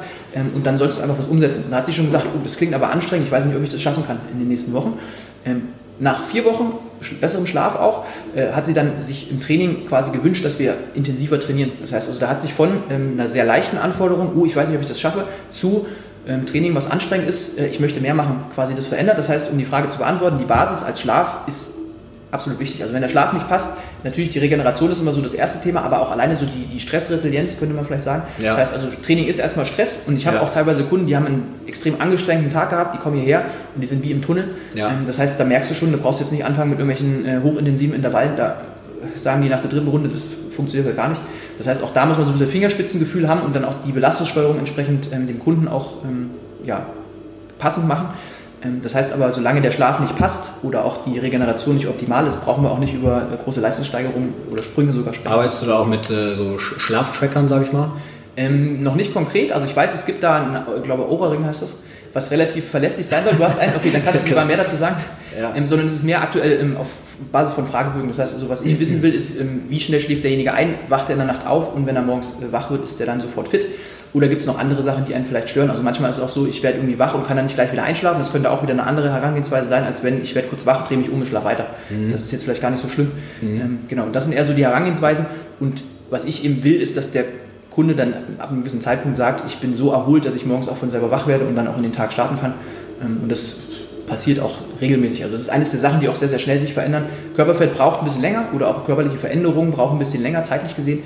Ähm, aber so Schlafveränderungen, damit zusammenhängt auch das Energielevel, das geht deutlich zügiger. Ja, ja. Ja, diese ganzen Systeme im, im, im Menschen, sag ich mal, die hängen ja, sind ja alle miteinander verknüpft. Das ja alles, steht ja alles in, in Wechselwirkung zueinander. Ja. Das heißt, wenn du ein System optimierst oder wenn du deinen Schlaf dann optimierst, dann hat das äh, 100% Auswirkungen auf ganz viele andere Bereiche dann auch in deinem im, im, Leben, so sage ich einfach mal jetzt salopp. Witzigerweise zum Beispiel auch Heißhunger, also auch der Blutzuckerspiegel ja. wird da stark, ja. stark durch beeinflusst.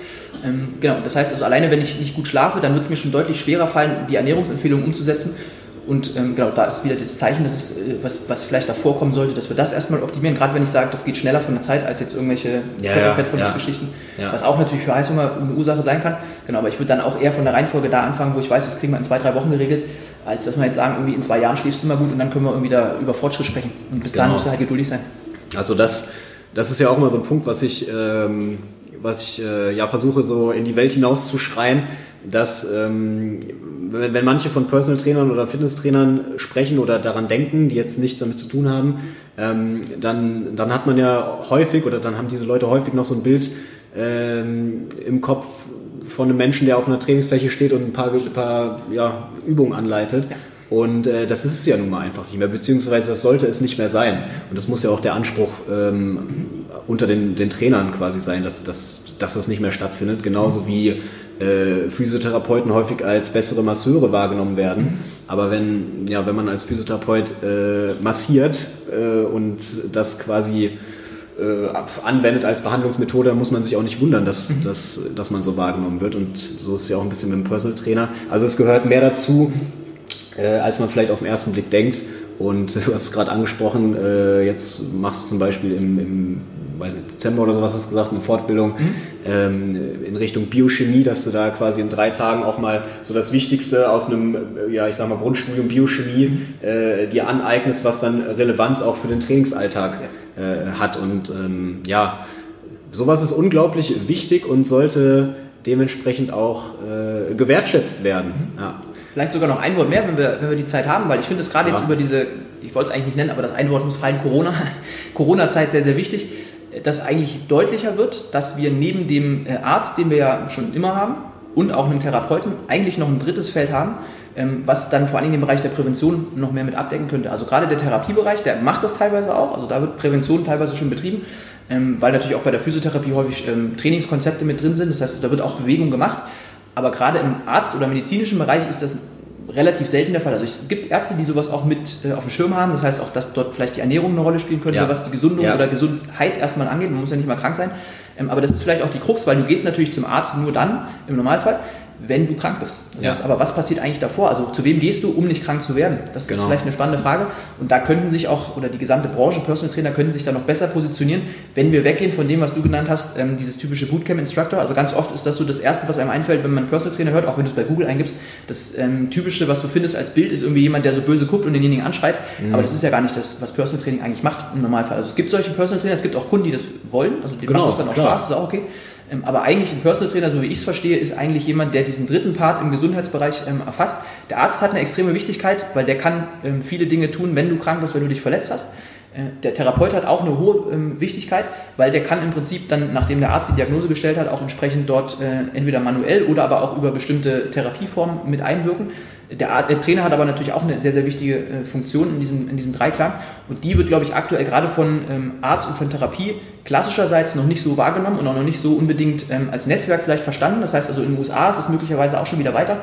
Ähm, die sind da auch gerade die Ärzte relativ äh, breit aufgestellt. Also es gibt dieses Thema funktionelle Medizin, ja. ähm, was ja. dort eine große Rolle spielt und auch diese Kooperation von äh, Therapeuten, Ärzten und Trainern, die dort mehr äh, wird. In äh, Leipzig konkret ähm, habe ich da auch schon ein bisschen meine Fühler ausgestreckt. Ich habe einen sehr, sehr guten Therapeuten, mit dem ich zusammenarbeite und wo wir einfach beide sehen, dass das Sinn macht, dass wir im Prinzip für die jeweils andere ähm, Expertise äh, den Kunden haben, der davon profitieren kann. Das heißt also, ähm, es geht gar nicht so um dieses wirtschaftliche Mehr, was man dadurch hat, sondern einfach, dass man dem Kunden das Problem lösen kann. Mhm. Beispiel, mhm. der Kunde bekommt hier ähm, oder kommt hierher mit einer Beschwerde und ich versuche natürlich das, was der Trainer machen kann, also was Trainer auf jeden Fall nicht dürfen, ist irgendwas äh, Invasives. Das heißt also, wir dürfen weder mit Nadeln arbeiten, wir dürfen kein Blutbild machen oder Blut entnehmen oder irgendwas, sondern wir sind eigentlich darauf aus, äh, dass wir dem Kunden, äh, dem, genau, dem Kunden äh, Möglichkeiten, Übungen zeigen, mit denen er diese Geschichten in den, in den Griff bekommt. Das funktioniert auch bis zu einem gewissen Grad, aber das funktioniert halt nicht bis bei jedem und für immer.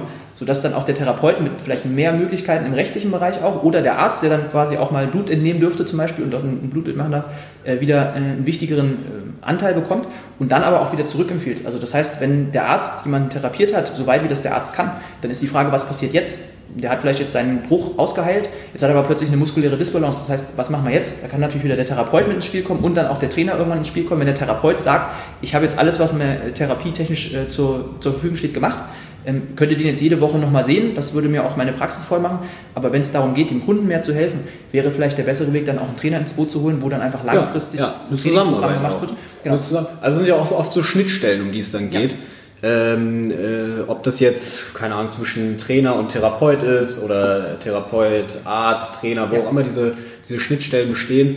Äh, ich denke, pff, ja, man, man, man sieht häufig auch noch so eine Art, nicht, nicht so eine Art Miteinander und so eine Art, äh, wie, ey, wir, wir arbeiten miteinander, um dem Patienten äh, einfach eine bestmögliche ja, Behandlung, genau. bestmögliches Treatment so zu geben. Genau.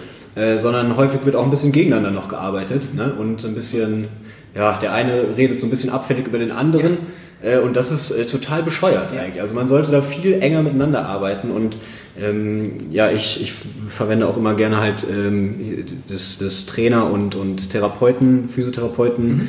Beispiel, weil ich äh, ja beide Seiten mittlerweile recht gut kenne.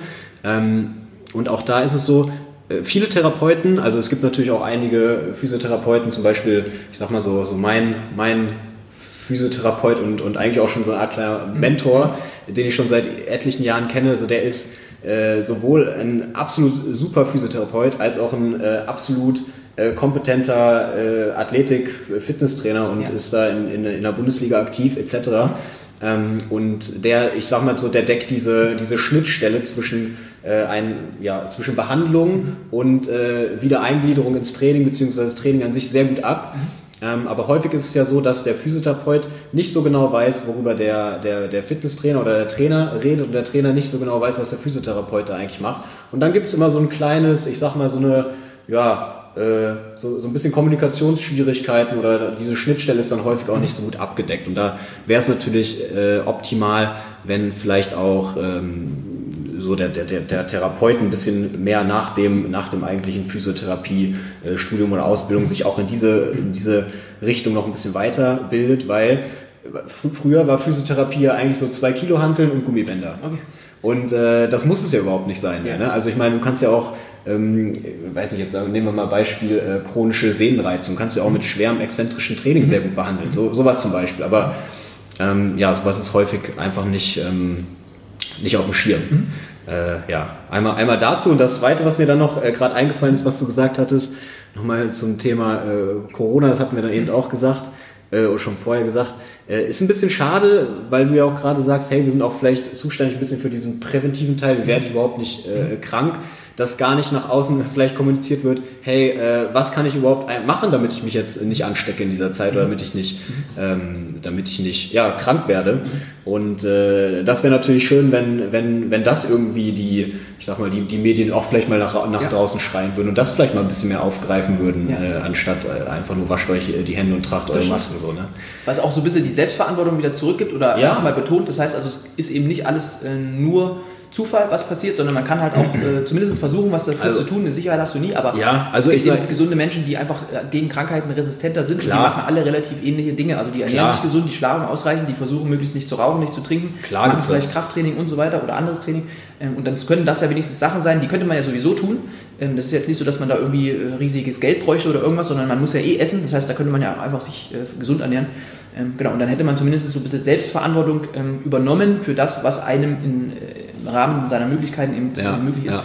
Um das meiste zu tun. Um aber dann denk, aber ich, also wenn, wenn man super ängstlich ist und äh, also sagen wir, sagen wir so, viel Angst hat, sich, sich anzustecken und dann äh, sehe ich Leute am, am Supermarkt, die wie gesagt offensichtlich ängstlich sind und auf dem Lauf, äh, auf diesem Förderband da, auf der, mhm. auf der Kasse liegen, keine Ahnung, Chips, Schokolade und, und, und Bier. Ja. So, dann denke ich mir, ja gut, okay, äh, pff, da, da wäre ich auch ängstlich, dass ich mich anstecke. So, das ist ja, ist ja, unbedingt. Genau, also dann mach doch mal was dafür, dass du vielleicht gar nicht erst krank wirst. Absolut. Ja.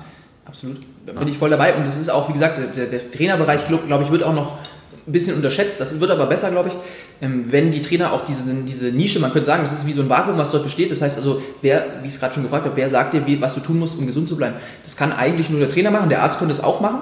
Ähm, und manche machen das, wie gesagt, auch, aber gerade der Trainer ist vielleicht eher der, wo gefragt wird, wie muss ich Sport treiben, wie muss ich mich ernähren, wenn der Trainer das auch mit kommuniziert.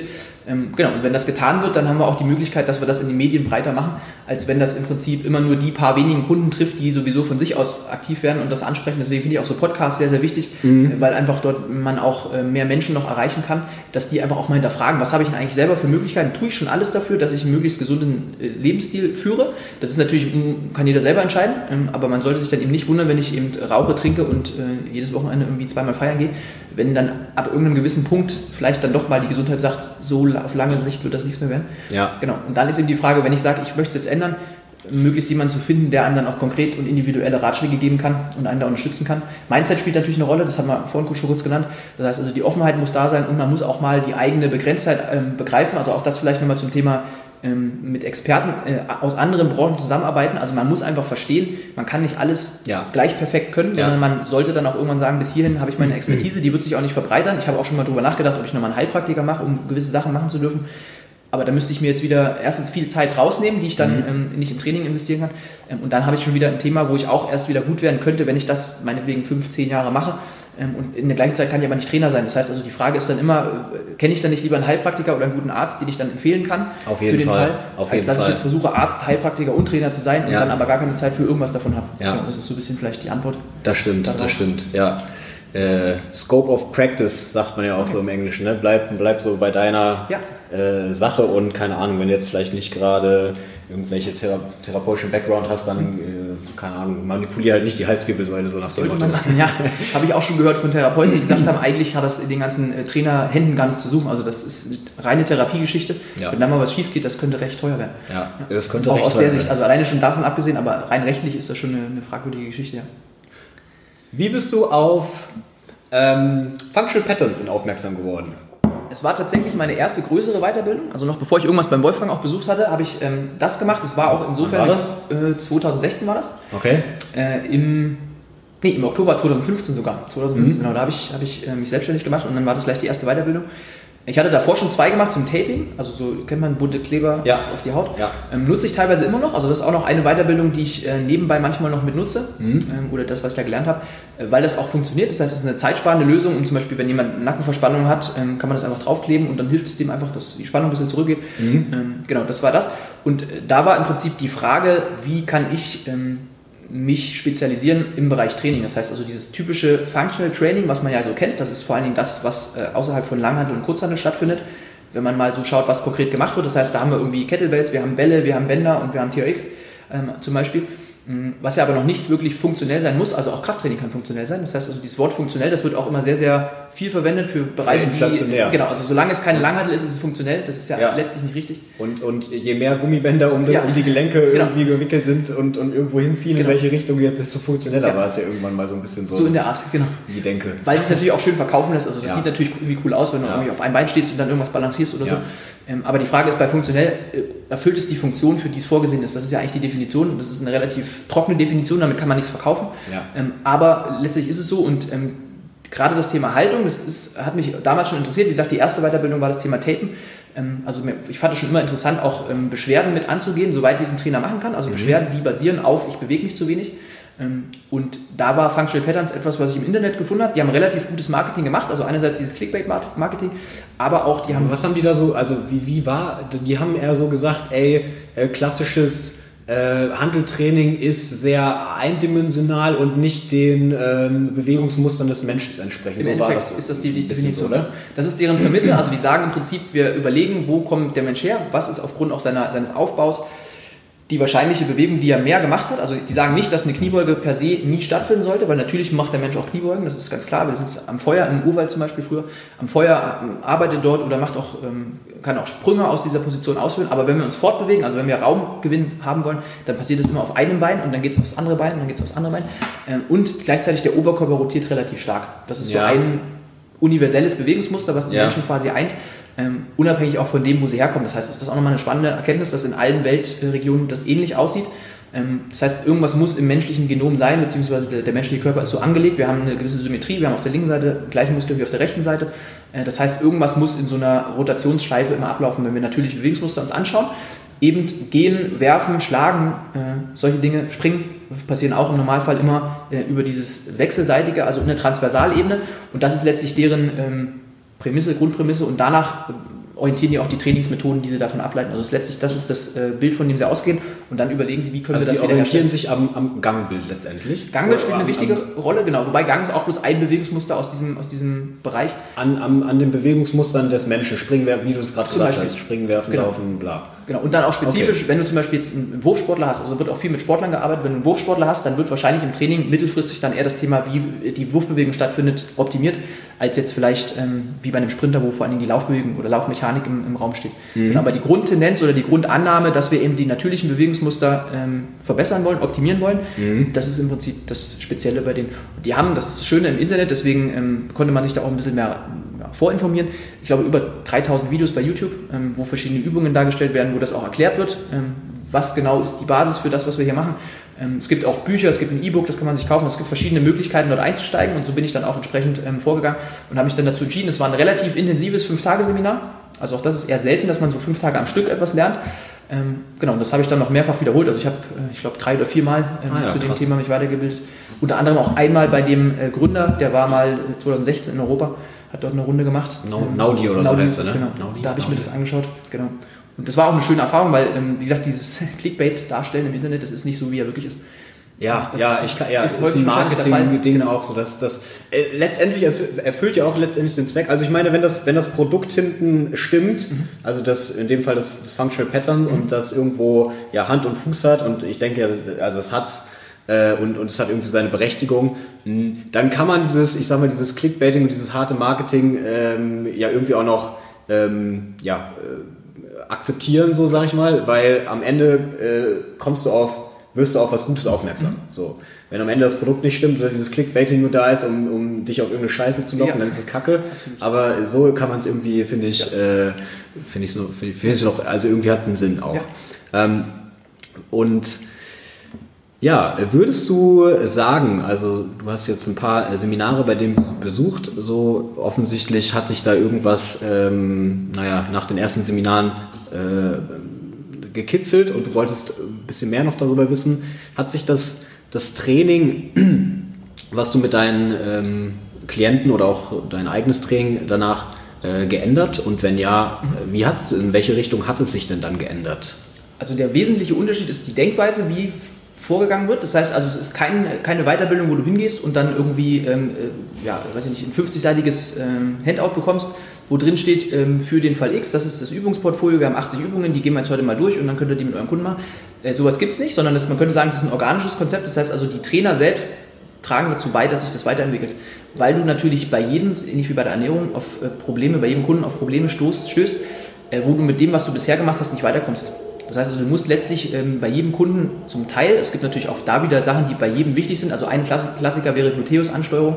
Ähm, das ist wichtig, wenn du den Fuß aufsetzt, also du hast quasi den einen Fuß am Boden ähm, und der andere ist quasi gerade dabei nach vorne zu schwingen, wie das bei einem Gang äh, normalerweise ist. Das heißt, in der Phase muss dein Gluteus äh, lateral gesehen, also dass du mit der Hüfte nicht ausbrichst, stabil sein, vor allem der Gluteus medius. Es mhm. gibt auch ein Krankheitsbild, wenn der Muskel gelähmt ist, dann schiebst deine Hüfte bei jedem Schritt immer hin und her. Das wirkt sich natürlich nach oben und nach unten aus. Das heißt, die Knie haben dann mehr die Tendenz nach innen zu driften, beziehungsweise der Rücken muss ein bisschen kompensieren. Man sieht es auch bei älteren Leuten, die zum Beispiel mit so einen ähm, äh, Gehhilfen unterwegs sind, dass die im Prinzip sehr stark oben dann auch schwanken, ähm, weil im Prinzip die Rotation dabei auch nicht mehr eine Rolle spielt. Das heißt, für dieses ja. Gesamtkonzept Rotation und eine stabile Hüfte brauchen wir den Gluteus medius, ja. der vor allen Dingen dann aktiv wird, wenn der Fuß aufsetzt.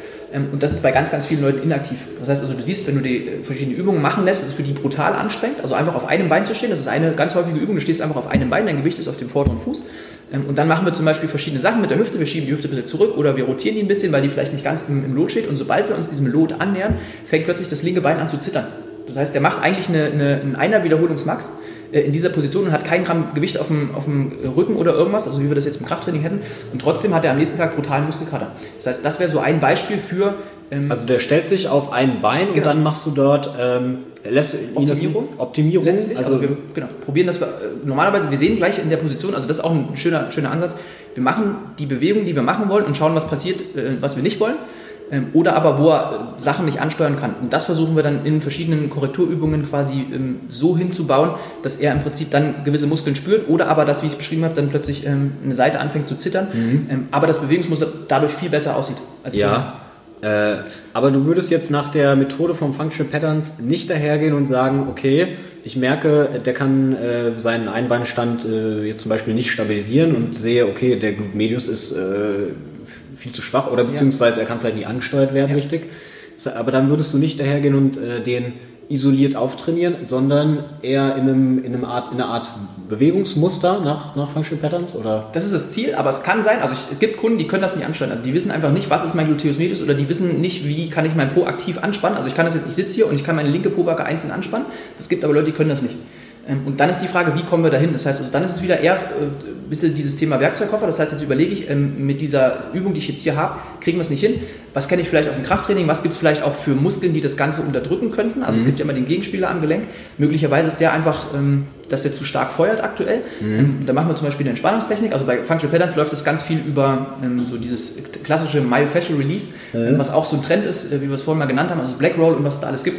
Ja. Und da wird es aber auch als Mittel zum Zweck eingesetzt. Also es ist nicht BlackRoll wird verkauft als Konzept und wir machen jetzt nur noch BlackRoll, sondern es wird im Zweifelsfalle, wenn nötig, wird es angewendet und solange das aber nicht mehr nötig ist, fliegt es wieder raus. Also wir machen das dann auch ja. sehr effizient, ja. sodass wir im Prinzip rausfinden, okay, was hindert dich jetzt daran? Das könnte zum Beispiel auch sein, wir machen einen, einen isolierten Muskeltest und finden raus, okay, der feuert nicht, dann aktivieren wir den über eine andere Methode. Also beispielsweise machen wir dann, weiß ich nicht, einbeiniges Hüftheben könnte man ja. zum Beispiel machen oder eine Back-Extension mit rein ähm, oder sogar der Kunde trainiert selber noch im Fitnessstudio, dann kriegt er noch einen Trainingsplan geschrieben, um diese Übungen zu machen, die ihm dann auch helfen später ähm, dort wieder mehr Fortschritt zu machen. Und so ist auch dieses Thema Werkzeugkoffer wieder mit integriert. Das heißt, also ich versuche, dass ich den dahin bekomme, wo ich ihn haben will, mit den verschiedenen Möglichkeiten, die ich habe. Vielleicht auch mal mit einem Therapeuten, dass ich den dann rausempfehle und da cool. irgendwas ähm, manipuliert wird an der Wirbelsäule, kann irgendwas nicht ansteuern, wie auch immer. Ähm, ja, guck, ich habe da immer, ich habe da immer jetzt zum Beispiel jetzt als, als äh, ich sag mal, andere Methode, die man ja. eventuell noch anwenden könnte, wenn jetzt wenn ich gemerkt habe, da, da feuert ein, ein Muskel nicht mhm. richtig, beziehungsweise kann eventuell nicht gut angesteuert mhm. werden, ähm, dann war immer mein Vorgehen, dann habe ich mich, mich quasi ein bisschen aus der Neuroschiene mhm. bedient, habe so eine, hat eine Nervenmobilisationsübung mhm. äh, vorweg gemacht für, für, das, für den jeweiligen Nerv, der dort die Muskulatur innerviert. Und äh, hinten raus dann eben oder danach dann äh, eine, eine Übung, die diesen Muskel äh, ja, vielleicht isoliert oder in der Kette dann ansteuert. Ja. So, das war, das war zum Beispiel mein Vorgehen. Da sieht man wieder, man hat, man hat dann verschiedene äh, Methoden letztendlich, aus denen man sich wieder bedienen kann. Und äh, dann schließt sich hier quasi auch schon wieder ein bisschen der Kreis. Es gibt nicht die eine Methode, ja. sondern äh, vielleicht funktioniert für den einen das besser und für den anderen das. Und äh, beide haben wieder ihre Daseinsberechtigung. Und das ist so ein bisschen das, was, weil du vorhin danach gefragt hast, was war jetzt so das Entscheidende, was bei Functional Patterns ähm, mich dann dazu bewogen hat, weiterzumachen in, Weiter in der Weiterbildung. Und das ist im Prinzip genau diese Herangehensweise, dass man ähm, nicht fragt, welches Konzept ist das Beste, sondern ich habe ein Thema, ich komme da nicht weiter, was kann ich jetzt machen aus dem Portfolio, was ich habe und wie kann ich mein Portfolio erweitern oder vertiefen, dass ich beim nächsten Mal dem Kunden besser helfen kann. Und das ist halt viel Trial and Error. Gerade bei Functional Patterns ähm, ist es ein sehr, sehr coaching-intensives Ding. Also da gibt es zum Beispiel nicht dieses 1 zu 2 Training, äh, sondern ja. das ist ausschließlich 1 zu 1, weil wir im Prinzip die ganze Stunde, die wir machen, geht es nur, schieb dein Knie nach links, rotier die Hüfte nach oben, mach das, mach das, mach das. Ähm, und so geht es das, die ganze Einheit. Das heißt, es ist auch eher anstrengend für den Kopf. Das heißt natürlich, der Körper, wie gesagt, manchmal zittert man dort, manchmal hat man Muskelkater, ähm, aber es ist meistens so, dass du nach der Einheit rausgehst und sagst, ich brauche erstmal kurz für meinen Kopf ein bisschen Ruhe, weil normalerweise denkt man nicht drüber nach, wo steht meine Hüfte, was macht mein Knie, was macht mein Oberkörper, habe ich meinen Bauchnabel noch eingezogen, wohin atme ich gerade und solche Sachen. Also es geht teilweise sehr ins Detail. Das ist geil, das ist geil. Genau. Vielleicht, ich glaube, ich mache auch mal bei dir ein, ein Coaching. Das, dann kannst du mir das. Äh, das gerne mal zeigen. Ja, dann genau, dann kannst du mich mal in diese Richtung ein bisschen coachen. Ja. Das würde mich auch mal interessieren, wie dann so, naja, wie so ein, so ein Training aussieht oder in, in ja, wie, wie, es sich auch anfühlt. Ja. Wie es sich auch anfühlt. Auch da ist ganz wichtig zu wissen, ähm, es ist nicht für jeden was. Also ich hatte auch schon Kunden, da wusste ich hundertprozentig, wenn wir jetzt Functional Patterns machen, es bringt dir auf jeden Fall was oder die Methoden davon nutzen, es bringt ja. dir auf jeden Fall was. Ähm, und dann haben wir eine Einheit gemacht. Also der Kunde war auch noch, äh, ich sag mal so freundlich und hat sich das auch einmal angetan ja. auf, mein, auf, mein, auf meine Nachfrage. Und am Ende der Einheit hat er gefragt, wann machen wir wieder Bankdrücken? Ja. Also es gibt ja. auch einfach Leute, die sagen, ähm, interessiert mich nicht. Und dann kann man zum Beispiel auch wieder sagen, okay, dann werden wir vielleicht an der Stelle jetzt da nicht weiterkommen, aber wir versuchen mal über den Weg Krafttraining, dir das schmackhaft zu machen. Weil ich will im Endeffekt, dass der Kunde seine Beschwerden los wird oder aber seine ja. Leistung steigert, was ja im Endeffekt das gleiche ist. Ja. Ähm, und das kann halt vielleicht auch manchmal eher über Krafttraining laufen. Ja, da denke ich, genau, also letztendlich der beste Trainingsplan ist, ist nur so gut, wie der Kunde ihn auch motiviert durchziehen Absolut. kann. Und wenn du da einen hast, der einfach so ein richtiger, ich sag mal jetzt, äh, Dopamin-dominanter ja. Mensch ist, also so ein, vielleicht so ein Powerlifter, ja. der einfach da in, ins, ins Gym kommen möchte ja. und sein, sein One-Rap-Max mal wieder hochpowern möchte, äh, yo, den kannst du vielleicht wenig damit begeistern, wenn du den auf, keine Ahnung, wenn du mit dem irgendwelche äh, Gummiband, äh, kontralateralen Übungen machst ähm, äh, also da ist wie, ja, da ist so, dass die, die Prämisse oder das, äh, der, der Leitsatz irgendwie, der Kunde muss auch mit Spaß dabei sein, damit er es langfristig beibehält und dann ja. eben äh, ja, Erfolge erzielt. Ja. Ähm, und ich, aber da denke ich auch, äh, da hatte ich neulich gerade auch ähm, mich mit einem drüber unterhalten, der mit, mit, mit, mit Leistung, mit Berufssportlern halt zusammenarbeitet und der sagt, äh, jetzt zum Beispiel mal, ich sag mal, diese Neurogeschichte ist ja auch sehr ungewöhn, ungewöhnlich und sehr äh, muss man sich erstmal so drauf einlassen. Aber sobald, sobald ein Sportler äh, oder auch ein Kunde dann sieht, ey, das bringt mir was mhm. und äh, es geht mir besser oder äh, ich mache krasse Fortschritte, mhm. ich glaube, dann wird diese Methode immer äh, auch angenommen. Also sobald es einem hilft, wird die Methode ja auch irgendwo angenommen. In den meisten Fällen auf jeden Fall. Ähm, wenn das habe ich auch schon beobachtet, wenn nicht dort manchmal auch, ähm, ja so, manche sagen Glaubenssatz dazu, äh, da irgendwas im Kopf rumschwirrt, was einem seit 40 Jahren dort drin hängt und man sagt, ähm, nur so geht's. Also auch sowas gibt es. Das heißt, da ist wieder das Mindset, die Frage. Ja, ja. Der Trainer kann nicht jeden immer überzeugen dazu, äh, zu seinem Glück, ähm, sondern genau, es muss Spaß machen, muss es zum gewissen Teil auch. Ähm, aber meistens in jedem Trainingsplan ist mindestens eine Übung drin, wo die Leute sagen, es wäre mir lieber, wenn die nicht drin wäre. Das heißt also, das Thema Spaß, ich bin da mehr so ein Fan, ähm, so viel wie möglich, aber nicht auf Kosten des Fortschritts. Das ist immer so meine, meine Idee. Dann lieber gar nicht. Also wenn der Kunde sagt, das ist absolut nicht mein Thema, ich weiß aber, es würde ihm helfen und ich kann ihm sonst nichts anbieten, dann muss er versuchen, dass er irgendwo anders äh, ein Angebot findet, was ihm da weiterhilft, weil im Endeffekt ähm, ist es schon immer noch eine sehr, sehr ähm, intensive Betreuung und mir macht es vor allen Dingen auch Spaß. Das ist ein Grund, warum ich auch Trainer geworden bin, wenn ich den Fortschritt beim Kunden sehe. Das mhm. heißt also, mich würde mhm. es eher stressen, wenn der Kunde Spaß hat, aber keinen Fortschritt macht, ja, als wenn der stimmt. Kunde sagt, ich habe in, den meisten, in der meisten Zeit Spaß ähm, und die also eine Übung, die stört mich, aber ich sehe, wir machen Fortschritt und das ist mir auch wichtig. Ja. Das ist mir deutlich angenehmer als, ja. als die andere Variante. Und häufig sind es ja auch die Übungen, die am Anfang nicht so äh, viel Spaß machen, ja. einem sehr, sehr schwer fallen, die dann irgendwie viel bringen hinten raus für, den, für den Kunden. Also meistens ist die Kniebeuge, um es mal auf, auf den Punkt zu bringen, die meisten macht die Kniebeuge einfach keinen Spaß. Die meisten sind so eher die, die ins Fitnessstudio gehen und lieber den Oberkörper trainieren. Das ist halt irgendwie cool als Mann gerade, so Bizeps und, und Brust trainieren. Aber natürlich spielt auch das Beintraining äh, in den meisten Fällen eine wichtige Rolle. Und ähm, ich habe sogar schon Kunden gehabt, die zum Anfang gesagt haben, ich hasse die Kniebeuge. Und als sie dann aber so relevante Gewichte auch erreicht haben, da haben sie dann gesagt, das macht mir eigentlich jetzt doch Spaß langsam. Also das ist ja. immer noch eklig, weil es anstrengend, aber es macht jetzt trotzdem Spaß. Ja. Genau, also von daher, genau, manchmal klappt es auch so rum. Sobald die tiefe Hocke dann mal drin ja. ist und man irgendwo vielleicht diese, diese ganzen äh, ja, ich sag mal, Einschränkungen, äh, die man vielleicht vorher hatte, warum man nicht wirklich tief runtergekommen ist und auch das Bewegungsmuster sich ein bisschen etabliert hat, genau. drin hat, dann dann auf einmal macht es dann Spaß. Und vor allen Dingen, wenn man auch merkt, oh, die Gewichte gehen ja hoch und ja. Äh, es, es läuft besser und ja. ich bin stabiler und ich fühle mich besser. Ja. ja. Also auch spannend, was Kunden so im Alltag dann erleben, also sowohl beim Functional Patterns als aber auch bei, bei dem Krafttraining. Wie gesagt, der Trainer ist ja eigentlich nicht der, der die Beschwerden heilen soll oder gesund machen soll. Das macht ja auch der Arzt letztlich nicht, aber äh, zumindest wenn du Beschwerden hast, dann ist der erste Weg am besten zum, zu einem guten Arzt, der dich dann an einen Trainer weiter verweist mit äh, entsprechenden Handlungsempfehlungen. Ähm, aber natürlich kommen viele auch mit Beschwerden hierher. Das heißt, sie sagen, ich habe irgendwie im Alltag äh, Knieschmerzen, ich habe Rückenschmerzen, das sind die häufigsten Themen. Ähm, und dann ist natürlich die Frage, was kann der Trainer da jetzt tun? Und ja. gerade muskulär ja. gesehen über Bewegungsmuster oder eben über, ja. über auch Beweglichkeitsherstellung und Kraftverbesserung kann man natürlich viel tun. Und dann gibt es halt Kundinnen, die erzählen, ich habe irgendwie meinen Raum umgeräumt zu Hause und ich musste nur ein einziges Mal meinen Mann fragen, ob er mir was beim Tragen helfen kann. Und das mhm. ist natürlich ein Fortschritt für die. Das heißt, normalerweise für die meisten Leute, ich habe noch nie drüber nachgedacht, ich trage halt Sachen von A nach B, aber wenn das natürlich früher nie ging, dann ist es natürlich ein schönes Erlebnis und dann ist das auch ein Fortschritt, der für den Kunden sehr, sehr greifbar ist und dann weiß der auch, warum er wiederkommt, weil er vielleicht noch mehr Kraft will oder das aufrechterhalten will. Das heißt, auch wenn du sehr, sehr niedrige Kraft hast ähm, am Anfang, ähm, dann wirst du dich wahrscheinlich nicht drüber freuen. Ich habe irgendwie, weiß ich nicht, Kniebeugen mit 10 Kilo gemacht zum Anfang und dann kann ich irgendwann 30 Kilo. Das ist jetzt als Zahl zwar schön, aber was bringt es mir? Aber wenn du sagen kannst, ich hab, ähm, kann, bin im Alltag selbstständiger. Übertragseffekt. Genau, in, in dem, was ich machen will, dann ist es natürlich was, was für den Kunden auch extrem wichtig ist, also auch für die Lebensqualität extrem wichtig ist. Ja. Mhm, mhm. Ja, da ist auch äh, Stichwort, wo, wo du gerade gesagt hast, äh, auch ein Arzt oder guter Arzt. Ja. Ähm, äh, was mich, was mich auch, ich sage mal, so ein bisschen dazu bewegt hat, nochmal auch in die, die Physiotherapie-Richtung zu gehen, ist, äh, dass man häufig oder dass ich auch häufig gehört habe äh, in, in, ja, in meiner Vergangenheit, als, als ich noch jünger war, ähm, und man mal Probleme hatte und dann ist man zu einem Arzt oder auch zu einem Physiotherapeuten gegangen ähm, und dann hat man immer nur gehört, ja, schon das mal für drei Wochen. Ja, ja mach mal nichts. Ja. Belast es einfach mal nicht.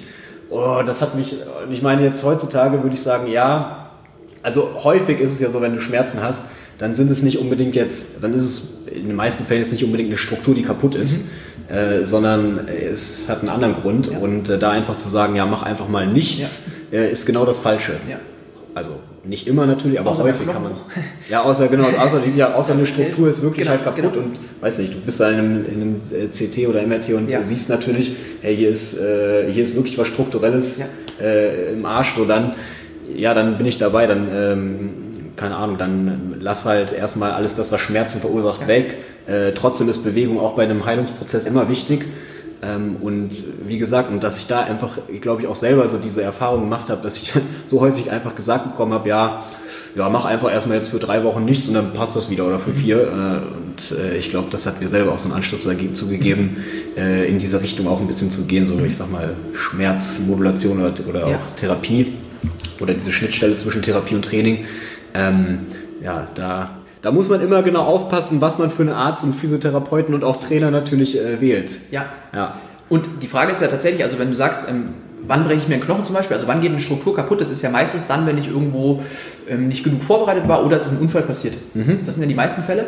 Ähm, aber trotzdem haben ja viel mehr Menschen Schmerzen, äh, als dass man sagen könnte, die haben jetzt irgendwie, keine Ahnung, 200 Kilo Kniebeugen gemacht und waren darauf nicht vorbereitet, wie auch immer, oder haben, sind irgendwo runtergesprungen und sind dabei das Knie verdreht oder so. Das passiert ja meistens nicht. Sondern meistens sind das ja Schmerzen, die dir irgendwie auffallen über Jahre weil du irgendwie im Büro den ganzen Tag nur gesessen hast und dich danach auf die Couch setzt und danach ins Bett gehst und dich aber viel zu wenig bewegst im Alltag, ja. die ganze Zeit nur Auto fährst oder eben ähm, vielleicht Fahrrad, aber auch Fahrrad ist keine komplette Bewegung, also da sind wir wieder bei Functional Patterns. Das heißt, Fahrrad ist eine Fortbewegungsmethode, aber du kannst nicht sagen, Fahrrad ist funktionell für die menschliche Bewegungsnatur. Ja, ja. Das ist einfach faktisch falsch. Weil im Urwald gab es keine Fahrräder und wir haben auch, ähm, wir mussten uns früher ohne Fahrrad fortbewegen. Das heißt, mhm. da muss irgendwas noch davor kommen, bevor wir sagen können, wir machen jetzt Fahrrad. Ähm, und genau das ist eigentlich der Ansatzpunkt. Das heißt also, wenn Schmerzen entstehen aufgrund von Nichtbenutzen, dann werden sie wahrscheinlich, sofern strukturell nichts kaputt ist, wo dann der Arzt auch die Diagnose stellen könnte, äh, werden sie wahrscheinlich besser werden, wenn du dich bewegst. Genau. Und da ist die Frage, wie genau. bewegst du dich? Und deswegen in jedem Fall Training ist eine hervorragende Weise, um da ranzugehen, um das zu verbessern. Das muss man wahrscheinlich ähm, vielleicht muss man es doch öfter sagen, weil die meisten machen es ja nicht. Ähm, die sagen dann halt, ich gehe im Rückenschmerz zum Arzt, lass mir eine Spritze geben oder den Schmerzmittel, obwohl ja, die Lösung man, woanders liegt. Genau, da kommt man in so eine Art Teufelskreis auch. Ne? Also äh, ich habe Schmerzen, äh, bewege mich weniger, ja. habe dann noch mehr Leid ja. und äh, die Schmerzen bleiben. Genau. So, und dann ist man in dieser, in dieser Spirale irgendwie drin aus Schmerz und Inaktivität und äh, Frustration. Und um da rauszukommen, ist häufig dann auch Bewegung ein sehr gutes Mittel. Immer natürlich in einem angepassten Maß dann, also mhm. äh, für denjenigen, aber Bewegung ist häufig, häufig auch eins, eins der Schlüsselelemente. Ja. Ähm, du bist ja, um nochmal auf Function Pattern auch zurückzukommen, mhm. hast du eben gesagt, du bist ja auch in, in Sachen, ich sag mal, ähm, äh, Haltungsoptimierung mhm. oder, oder Haltungskorrektur äh, tätig. Benutzt du da auch äh, Methoden aus dem, da benutzt du wahrscheinlich auch Methoden aus dem Functional Pattern mhm. viel oder, oder ich weiß nicht, ja, viel, sag ich mal, mhm. äh, um, um da daran zu arbeiten oder da Korrekturen vorzunehmen? Absolut, also das ist auch wieder eine Kombination, weil Haltung ist ja nichts, wo man irgendwie sagt, äh, die haben wir jetzt einmal hergestellt und für immer ist es stabil, ja. sondern der Körper passt sich letztlich an äh, die ähm, Anforderungen an, die er hat. Also schönes Beispiel, du sitzt irgendwie acht Stunden am Tag äh, im Bürostuhl, du sitzt acht, äh, nee, passt nicht ganz, äh, vier Stunden auf der Couch, dann schläfst du noch ein paar Stunden ähm, und dann wirst du ein hervorragender Sitzer sein. Das heißt, also der Körper passt alle Strukturen so an, dass du da optimal äh, fun funktionierst. Sobald du aber aus diesem, aus diesem Kontext rausgehst und meinetwegen jetzt einen Sprint machst, ja. wird wahrscheinlich ein Muskelfaserriss im hinteren Oberschenkel passieren, als Beispiel. Oder deine ja. Achillessehne macht einmal Schnips, wenn das ja. lang genug war. Das heißt also, diese Strukturen haben sich über Jahre dann auch angepasst. Und da ist wieder die, die äh, Frage, wie können wir dich äh, zu einem sagen wir mal, elastisch bewegten Menschen wieder zurückbauen. Das heißt also über die Nutzung der Strukturen, über eine bessere Ernährung, über besseren Schlaf und dann entsprechend über die, über die Übungen, die wir machen, ähm, die immer eine Kombination sind aus ähm, Entspannung von Muskeln, die ja sehr fest, das ist immer so ein bisschen eine bildliche Beschreibung, also häufig das Nervensystem ist da der entscheidende ähm, Faktor, der, der Hebel, der sagt, äh, Muskel spannt an oder lässt locker. Ja. Ähm, ich habe teilweise Kunden, die ähm, quasi bei der Entspannungstechnik den Arm bewegen sollen und ähm, dann sage ich, lass mal locker und dann sagt er, mache ich ja schon. Und der Arm bewegt sich genau gar nicht. Das heißt, ja. also hier ist die Ausrotation zum Beispiel komplett eingeschränkt. Das heißt, der kann das gar nicht locker lassen, weil der Muskel ist einfach auf Jahre, weil der irgendwie die ganze Zeit nur so sitzt. Auf Jahre hat er sich äh, entsprechend angepasst. Mhm. Ähm, ich habe sogar schon gehört, das kann ich jetzt nicht äh, mit einer Studie oder mit irgendeinem wissenschaftlichen Ergebnis ähm, nachweisen, aber dass bei Sektionen rausgekommen ist, dass gewisse Muskeln sich umgebaut haben in Faszien, weil die quasi Ach, über Jahre nicht benutzt wurden. Ach, äh, und der Körper natürlich energieeffizient vorgeht. Das heißt, er sagt, äh, das kostet mich Energie, jetzt bauen wir das mal äh, entsprechend ab. Ja. Ähm, also es wird wahrscheinlich kein 1 zu 1 Umbau gewesen sein, aber der Muskel ist so weit atrophiert, dass nur noch das Fasziengewebe übrig geblieben ist. Ja. Ähm, und genau, deswegen ja. ähm, dann letztlich da auch keine Aktivität mehr möglich war, beziehungsweise in der Faszie natürlich auch nicht so viel Bewegung zulässt, wie jetzt ein Muskel äh, ja. theoretisch zulassen kann. Ähm, genau, und in dem ähm, Maße gehen wir quasi ran, dass wir sagen, wir aktivieren gewisse Muskeln, die du aktuell nicht so viel benutzt, mhm. Ähm, in einem bestimmten Bewegungsmuster. Also auch zum Beispiel das Thema äh, Back Extension ist eine sehr funktionelle Übung für die meisten Menschen, mhm. weil du lernst quasi aus einer Hüftbeugung eine Hüftstreckung zu machen. Und das ist mhm. genau das, was du brauchst, wenn du was vom Boden aufhebst. Also rein von der Muskelansteuerung ist das genau das, was wir brauchen. Der hintere Oberschenkel arbeitet, dein Gesäß arbeitet. Es nützt dir aber noch nichts unbedingt, um von einem Bein aufs andere zu kommen. Mhm. Das heißt, da brauchen wir wieder andere Bewegungsmuster. Ein klassischer Ausfallschritt mit der Langhandel auf dem Rücken ist schon mal ein besserer Schritt. Da fehlt aber wiederum die Armbewegung. Das heißt, du hast keine Armbewegung, du hast auch keine Rotation im Oberkörper. Ähm, und da ist dann Functional Patterns quasi die letzte Stufe. Das heißt, wir versuchen auch Oberkörper und Unterkörper, die Extremitäten quasi mit einzubauen ähm, und dann am fertigen Bewegungsmuster im Prinzip zu versuchen, dieses Bewegungsmuster zu verbessern. Und das Schöne ist jetzt, ähm, Ergebnis heißt, äh, du siehst es auch, ohne dass du diese Übung machst. Also du kannst danach, machen zum Beispiel ein Video am ersten Tag vom Laufen, wie joggst du oder wie rennst du? Dann machen wir ein halbes Jahr Training und dann gucken wir, wie läufst du jetzt. Und du wirst Unterschiede sehen. Also entweder in der Nur durchs Training schon. Genau. Ne? Also du hast gar kein Lauftraining quasi genau. gemacht, sondern du hast äh, muskulär, genau. muskuläres Training gemacht und ähm, ja, hast dadurch vielleicht weiß nicht, deine, deine, deine, deine Fußstellung, ja. dein Fußgewölbe oder deine, deine Knie, die nicht mehr so nach innen einfallen, genau. ähm, aufgebaut oder, oder genau. verbessert. Ich jetzt gerade wieder ein aktuelles Ergebnis. Ein Kunde kam zu mir, hat gesagt, ähm, ihm wurde bei einem Training, also im Gruppentraining, wurde gesagt, äh, immer wenn du einen Schritt machst nach vorne, also einen Ausfallschritt machst, schiebst dein, deine Hüfte raus. Dann kam er her, dann haben wir ein paar Wochen Functional Patterns gemacht, dann haben wir mal den Rehtest gemacht, haben das nochmal per Foto festgehalten und plötzlich steht sein Knie genau. in der Achse und seine ja. Hüfte in der Achse. Ja. Ohne dass wir aber an dem Bewegungsmuster jemals ja. geübt haben. Also wir haben das nie gemacht, sondern wir haben immer nur Korrekturübungen gemacht, wir haben Entspannungstechniken gemacht, wir haben andere Übungen gemacht und dann habe ich gesagt, heute probieren wir mal einfach nochmal. Ja. Und er hat das tatsächlich gerade hinbekommen, das heißt auf Foto kann man das auch äh, vorher nachher sehen. Und so ist es ganz viel. Also Functional Patterns, die posten da auch sehr, sehr breit ihre, ihre mhm. guten Ergebnisse, was, was Bewegungsmuster angeht. Ja, aber da auch, ähm, da finde ich auch immer bei Wolfgang, weil Wolfgang postet ja auch ab und zu so ein paar mhm. Vorher-Nachher-Bilder. Und da finde ich es auch immer, der macht ja auch hauptsächlich quasi seine, ich sag mal, äh, Haltungskorrektur ja. dann über Krafttraining. Ja. Und äh, da finde ich es eigentlich äh, auch immer super zu sehen, wie, naja, wie so ein Vorher-Nachher-Bild, wie sich da auch einfach deine, nicht nur dein, dein, deine optische Erscheinung ja. verändert, sondern auch deine Haltung oft ja. verändert. Oder ja, deine, äh, weiß nicht, irgendwelche Haltungsproblematiken, die du vorher hattest, offensichtlich auf irgendwelchen äh, Vorherbildern, die sind dann auf den Nachherbildern, wo du mit mehr Muskulatur, mit einem, mit einem offensichtlich, offensichtlich, offensichtlich äh, irgendwie, ich sag mal jetzt gesünderem Erscheinungsbild, äh, das auch behoben hast dann. Also das ist richtig, äh, richtig spannend.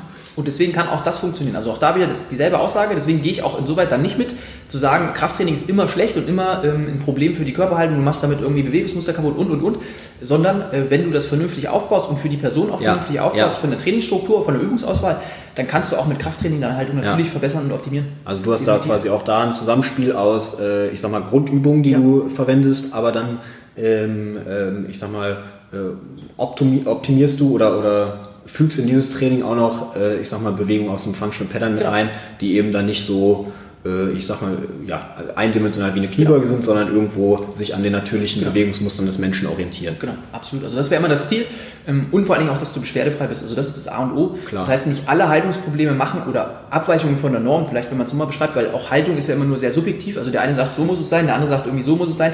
Ähm, also was ist die richtige Haltung? Die richtige Haltung wäre, wenn du keine Beschwerden hast und wenn du dich ähm, effizient und schmerzfrei gut bewegen kannst. Mhm. Und das Ziel kann man auf unterschiedlichen Wegen letztlich auch, auch erfüllen, weil es gibt viele Theoretiker, mhm. die sagen, es gibt kein Haltungstraining, Haltung ist äh, so individuell, man kann da nichts verändern und das ist sowieso alles auch äh, unterbewusst auf der Ebene, das heißt, du kannst es eh nicht ansteuern.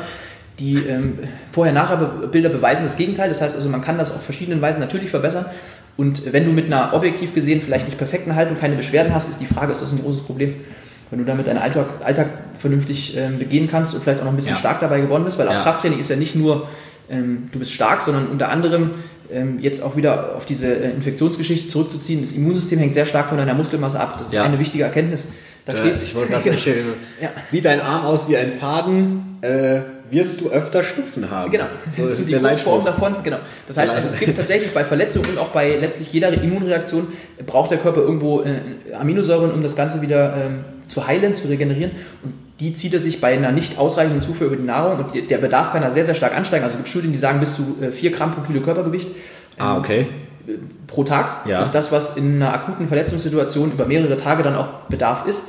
Ähm, wenn wir uns den Empfehlungen der DGE folgen, dann sind wir bei erwachsenen äh, Männern und Frauen, was auch schon wieder so eine Fragestellung ist, ist das überhaupt gleich, aber davon abgesehen bei 0,8 Gramm pro Kilo Körpergewicht und Tag als Mindestempfehlung. Das heißt, wir sind über vierfach ähm, drunter. Ähm, ja, und dann also ist eben die Frage, können wir das überhaupt, überhaupt hinkriegen diese und gesund heilen? Die DGE-Empfehlungen finde ich sowieso manchmal ein bisschen fragwürdig. Naja, anderes Thema. Absolut, da kann man stundenlang nochmal drüber sprechen. Genau, aber die Aussage wäre einfach, wir müssen einfach schauen, dass wir ähm, ausreichend Masken, Magermasse erhalten und gerade ja. im Alter, die wird natürlich weniger, wenn wir sie nicht nutzen. Und wir haben heute leider meistens einen Alltag, der einfach nicht darauf aus ist, dass wir ähm, Magermasse behalten. Das ist ein absoluter Faktor, ein absolutes äh, Kernkriterium für Gesundheit, ja. ähm, weil Menschen im Alter einfach das verlieren und irgendwann dann auch ähm, daran zugrunde gehen. Also es gibt verschiedene Krankheiten oder verschiedene Verletzungen, ja. die auf einer Ma Mangelversorgung mit verschiedenen Nährstoffen basieren Mikronährstoffe vor allen Dingen. Also der Klassiker ist Osteoporose, das kennt jeder. Ja, ja. Äh, da wird dann irgendwie mit 50 festgestellt, sie haben Osteoporose, ähm, ihr Vitamin D-Spiegel ist niedrig ja. äh, und sie sind äh, ausschließlich am Sitzen unterwegs, weil es natürlich auch irgendwie anstrengend ist, wenn ich keine Muskelmasse habe. Das heißt, ich versuche dann noch weniger mich zu bewegen. Ja. Und eine Lösung wäre unter anderem, dass man sich halt ausreichend ernährt, dass man ausreichend in der Sonne ist, dass Vitamin D produziert wird und dass man sich regelmäßig belastet, ja. äh, ausreichend Muskelmasse hat und dann wird wahrscheinlich auch mit 60 kein Oberschenkel-Halsbruch dann irgendwie zu einem Krankenhausaufenthalt fühlen, woran ich dann ja. versterbe. Also das sind alles so Sachen, die müssen alle gar nicht nötig sein. Genau. Wenn ich vielleicht vorher mal. Da sind wir wieder in diesem präventiven Sektor. Genau. Also du kannst genau. super präventiv durch, äh, ja, durch, durch Krafttraining beispielsweise ähm, später im Alter deine, dein Osteoporose-Risiko etc. drastisch minimieren. Und ähm, da muss es nicht so sein, dass du, na, natürlich baut man dann, ich sag mal, ab einem gewissen Alter äh, ein bisschen ab, ne, Testosteronspiegel Klar. sinkt, ist ja normal, aber dem, dem kannst du äh, sehr effektiv gegen, ja. gegenwirken durch beispielsweise Krafttraining. Ja. Mm. Gerade eben hast du doch gesagt, da muss ich ein bisschen schmunzeln, äh, weil du, du, du hast gesagt, äh, naja, wenn du viel sitzt, dann wirst du auch ein guter Sitzer. Ja. Ähm, und äh, ich habe neulich gedacht, als ich äh, so die ersten Male wieder ja, ähm, im Zuge der, der, der Physiotherapie-Ausbildung viel sitzen mhm. musste am Stück, da dachte ich immer schon nach einer halben Stunde so, oh Gott, ey, ich kann überhaupt ja. nicht mehr äh, sitzen. Und ich bin, da habe ich gedacht, ich bin ein sehr schlechter Sitzer. Ja. Ähm, und äh, da hatte ich schon damals so die, die Theorie aufgestellt, für mich mal kurz die, die, die, ja, äh, Fun-Theorie, ja. dass wenn du letztendlich so schnell ähm, äh, Haltungsstress bekommst oder so schnell ähm, Beschwerden durch Sitzen bekommst, ist es eigentlich was Gutes, denke ich. Ne? Das ist ja eigentlich was Gutes, genau. dass dein Körper das gar nicht mehr so, so kennt oder genau. gar nicht so gewohnt ist, so lange am Stück zu sitzen ja. und dementsprechend, äh, ja, dementsprechend eben jetzt, achso, kleiner. Genau, kommt vielleicht der nächste, aber alles gut. Kurz haben wir noch fünf Minuten. Ja, dann machen wir jetzt auch gleich genau. vorbei. Ja, genau, dass du dann eben, wie gesagt, äh, ja, äh, wo war ich denn jetzt so? Ach, beim Sitzen. Beim Sitzen, schlechter Sitzer. Schlechter Sitzer genau. ist eigentlich Zeichen, Zeichen, für Gesundheit. Absolut. Genau, also, also alleine Ziel auch, schlechter Sitzer werden. Genau, alleine auch die Frage, manche fragen, wie sitze ich denn optimal? Es gibt ja auch so von Krankenkassen unterstützt irgendwie so ähm, Optimierung des äh, Arbeitsplatzes und so weiter. Also ganze Ergonomie genau. Ist natürlich gut erstmal, weil du kannst versuchen, dadurch irgendwie das ein bisschen besser zu machen. Wenn du irgendjemandem hilfst, ist ja, immer gut. Aber diese Bürostühle haben ja mittlerweile so viele Stützen dann drin, Lendenwirbelsäule, ja. Stütze hier, Stütze da, Stütze, da musst du ja mus muskulär gar nichts mehr machen. Ja. Da, da, da atrophierst du ja quasi noch mehr. Absolut. Oder? denke ich auch, also wenn ich, wenn ich von einem Kunden gefragt werde, wie soll ich optimalerweise sitzen, dann ist meine Aussage, versuch so wenig wie möglich zu sitzen, versuch so oft wie möglich deine Position zu verändern ja. und versuch so oft wie möglich auch aufzustehen. Ja. Das heißt also, du kannst nicht acht Stunden irgendwo am Platz sitzen ohne eine Muskelaktivität. Also ja. das ist einfach faktisch nicht möglich und das ist auch in der Vergangenheit nicht vorgekommen. Das ist jetzt unsere neue, neumodische Geschichte. Ähm, das heißt, früher war es eher so, dass wir, wenn wir gesessen haben, ähm, dann vielleicht in so einer tiefen Hocke gesessen haben. Das ist heutzutage immer noch so in den Naturvölkern. Das heißt, die haben viel dass die in der tiefen Hocke sitzen, am Feuer ihr Essen zubereiten genau. oder die Muttis die Kinder noch auf dem Rücken ja. haben und so weiter. Und dann aber auch viel die Position verändern. Und eben nicht diese klassische 90 Grad in der Hüfte, 90 Grad im Knie. Ähm, und dann eine Stunde, Stuhl, zwei, drei Stunden. Sitzen. Genau, je nachdem, wie lange man sitzt. Ja. Ähm, deswegen, wenn du es nicht vermeiden kannst, dann musst du halt versuchen, das irgendwie entweder über Training wieder zu regulieren, dass du ja. das quasi gegenwirkst, oder aber einfach um äh, da nachhaltig äh, das Problem zu lösen, dass du einfach versuchst, das so weit wie möglich zu vermeiden oder ja. zu unterbrechen und zu verändern. Also eigentlich Lümmeln ist die beste Empfehlung beim Sitzen. Ja, das, das heißt, mal so, äh, mal so. Das, genau, das, äh, da stimmt, da bin ich voll bei dir. Das mache ich, das mache ich gerade auch so viel Lümmeln wie ja. möglich, weil mal in der Hocke, mal im Schneidersitz, genau. mal hier, da, also immer mal wechseln. Ja, äh, wollen wir mal eine kurze Quintessenz ja, kurz, kurz, was haben wir denn, was haben wir denn alles besprochen eigentlich jetzt hier gerade? Ja, wir haben die Toolbox angesprochen, mhm. ne? Also ähm, du hattest die schöne Metapher gesagt mit dem, äh, wenn du wenn du alles kannst, bist du quasi wie so eine Art äh, Hausmeister, aber du würdest keinen Hausmeister wahrscheinlich äh, fragen, wenn du die Fliesen äh, schön haben willst in deinem, deinem Bad. Und so ist es ja auch, man muss sich da vielleicht, also es gibt erstmal keine, keine ja, nicht unbedingt die, die beste Lösung, äh, die beste Methode für sein Training, sondern man sollte vielleicht einfach ähm, vom, vom Mindset her offen bleiben für viele, für viele äh, ja, Methoden und viele Konzepte und viele Dinge, die da draußen in der Trainingswelt so rumschwirren. Man sollte das alles mal vielleicht ausprobieren, äh, aber ja, und dann und das für sich daraus greifen, was, was eben für, für, für sich irgendwie funktioniert und schlüssig ist und vielleicht auch für seine Kundschaft und für seine Spezialisierung dann äh, funktioniert und gut passt. Und ähm, was haben wir, was, worüber haben wir noch gesprochen? Das war jetzt die Trainersicht und als Kunde würde ich auf jeden Fall immer noch einen Tipp mitgeben, auch bei der Ernährung. Ähm, weil viele Angst haben, äh, wenn die äh, im Ersttermin da sind sagen, ich möchte das und das erreichen, aber ich habe ein bisschen Sorge, dass ich dann irgendwie so viel verzichten muss und ich esse doch so gerne und ich koche so gerne. Ähm, auch da die Angst zu nehmen, dass es nicht darum geht, dass jetzt der Trainer sagt, das ist deine Struktur, die wird dir jetzt aufgezwungen, die musst du machen, auch wenn du merkst, es funktioniert nicht, sondern dass man das mehr als Begleitung verstehen sollte. Das heißt, wenn ich einen Trainer beauftrage, dann ist der erste nicht dazu verantwortlich dafür, dass ich mein Ziel erreiche, sondern das muss ich machen. Ja. Äh, der ist zweitens aber sehr wohl dafür verantwortlich, dass er mir quasi dabei hilft, ähm, über seine Expertise und auch über seine Erfahrung die richtigen Tipps zu geben, beziehungsweise ja. die richtigen Empfehlungen zu geben, aber auch wenn die nicht klappen sollten, also auch der Trainer ist nicht allwissend, und auch da gibt es immer wieder, gerade im Bereich Ernährung gibt es auch Fälle, wo einfach Sachen nicht funktionieren, die vorher aber gut funktioniert haben, ähm, was aber nicht schlimm ist, sondern eigentlich führt das immer wieder weiter zur Erkenntnis oder zu dem, was dann wirklich funktioniert. Und da einfach offen zu bleiben, dass man im Prinzip sagt, ich muss auf nichts verzichten, sondern ich versuche mit Hilfe des Trainers, der noch mehr Erfahrung hat als ich, ähm, für mich in dieser Phase quasi das perfekte, die perfekte, langfristig ähm, am besten umsetzbare Strategie zu finden, um gesund zu sein, um leistungsfähig zu sein, also was Essen angeht, was Bewegung angeht, ähm, Lifestyle, ja. wenn man es so nennen will, Schlafen ja. und so weiter. Also diese verschiedenen Faktoren, damit ich möglichst selten zum Arzt gehen muss, weil mir irgendwas, äh, keine Ahnung, ich bin krank, mir tut irgendwas weh. Ähm, Im Zweifelsfall erkennt er aber auch Ärzte, wenn irgendwas passieren sollte, dass ich dann dahin gehen kann. Also das ist so vielleicht die, die Quintessenz für den, für den Kunden, wegzugehen von diesem Perfektionismus, sondern hin zu dieses Trial-and-Error-Prinzip, was bei Functional Patterns eine große Rolle spielt, also dieses selber denken, auch als Kunde selber denken, auch hinterfragen und auch dem Trainer sagen, das funktioniert für mich nicht, ich kann mir nicht vorstellen, dass ich dauerhaft auf Kohlenhydrate verzichte. Ja. Das muss keiner tun, ja. aber manche gehen da so rein, weil die das hören, das ist irgendwie in, in Medien so äh, kommuniziert, Kohlenhydrate sind böse heutzutage, früher waren es mal die Fette ja. und so weiter. Ja. Ähm, das heißt, nichts ist absolut und nichts ist für immer, sondern für den aktuellen Zeitpunkt sagt der Trainer dir nur, was jetzt aktuell dich zu deinem nächsten ähm, Punkt führen könnte. Äh, und wenn du sagst, das kann ich mir aber nicht vorstellen, weil ich bin vielleicht außen Außendienstler, dann werde ich nicht empfehlen, dass, ich, dass du dich hinsetzt und zum Mittag was kochst, ja. wenn du im Auto sitzt. Das heißt, da müssen wir eine andere Lösung finden. Und ein guter Trainer hat da Lösungen in petto, die dann trotzdem funktionieren.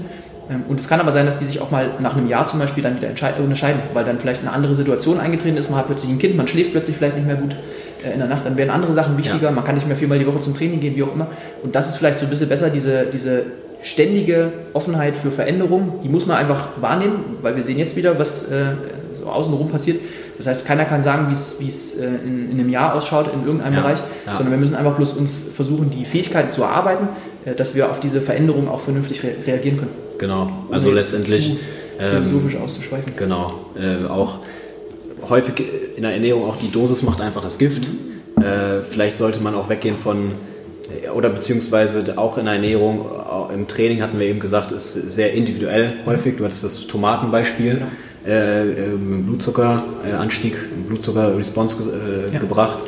Ähm, das heißt, auch hier vielleicht nicht unbedingt so ein, so ein Schwarz-Weiß-Denken haben, sondern häufig findet man die Wahrheit irgendwo in den Grauzonen. Ja.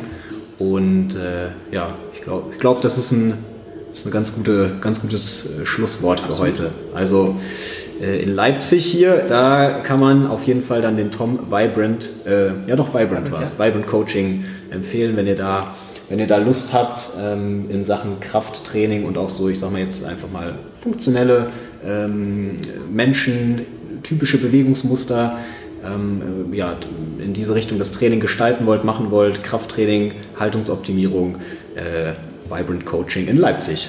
Cool, vielen Dank, dass ich dabei sein durfte bei dir im Podcast für deine Zeit. Sehr gerne, sehr gerne. Also Tom, das war, sehr, also ein sehr interessantes Gespräch. Äh, da hätte ich Lust, auf jeden Fall irgendwann in nächster Zeit können wir gerne nochmal einen Na klar, Ja. gerne.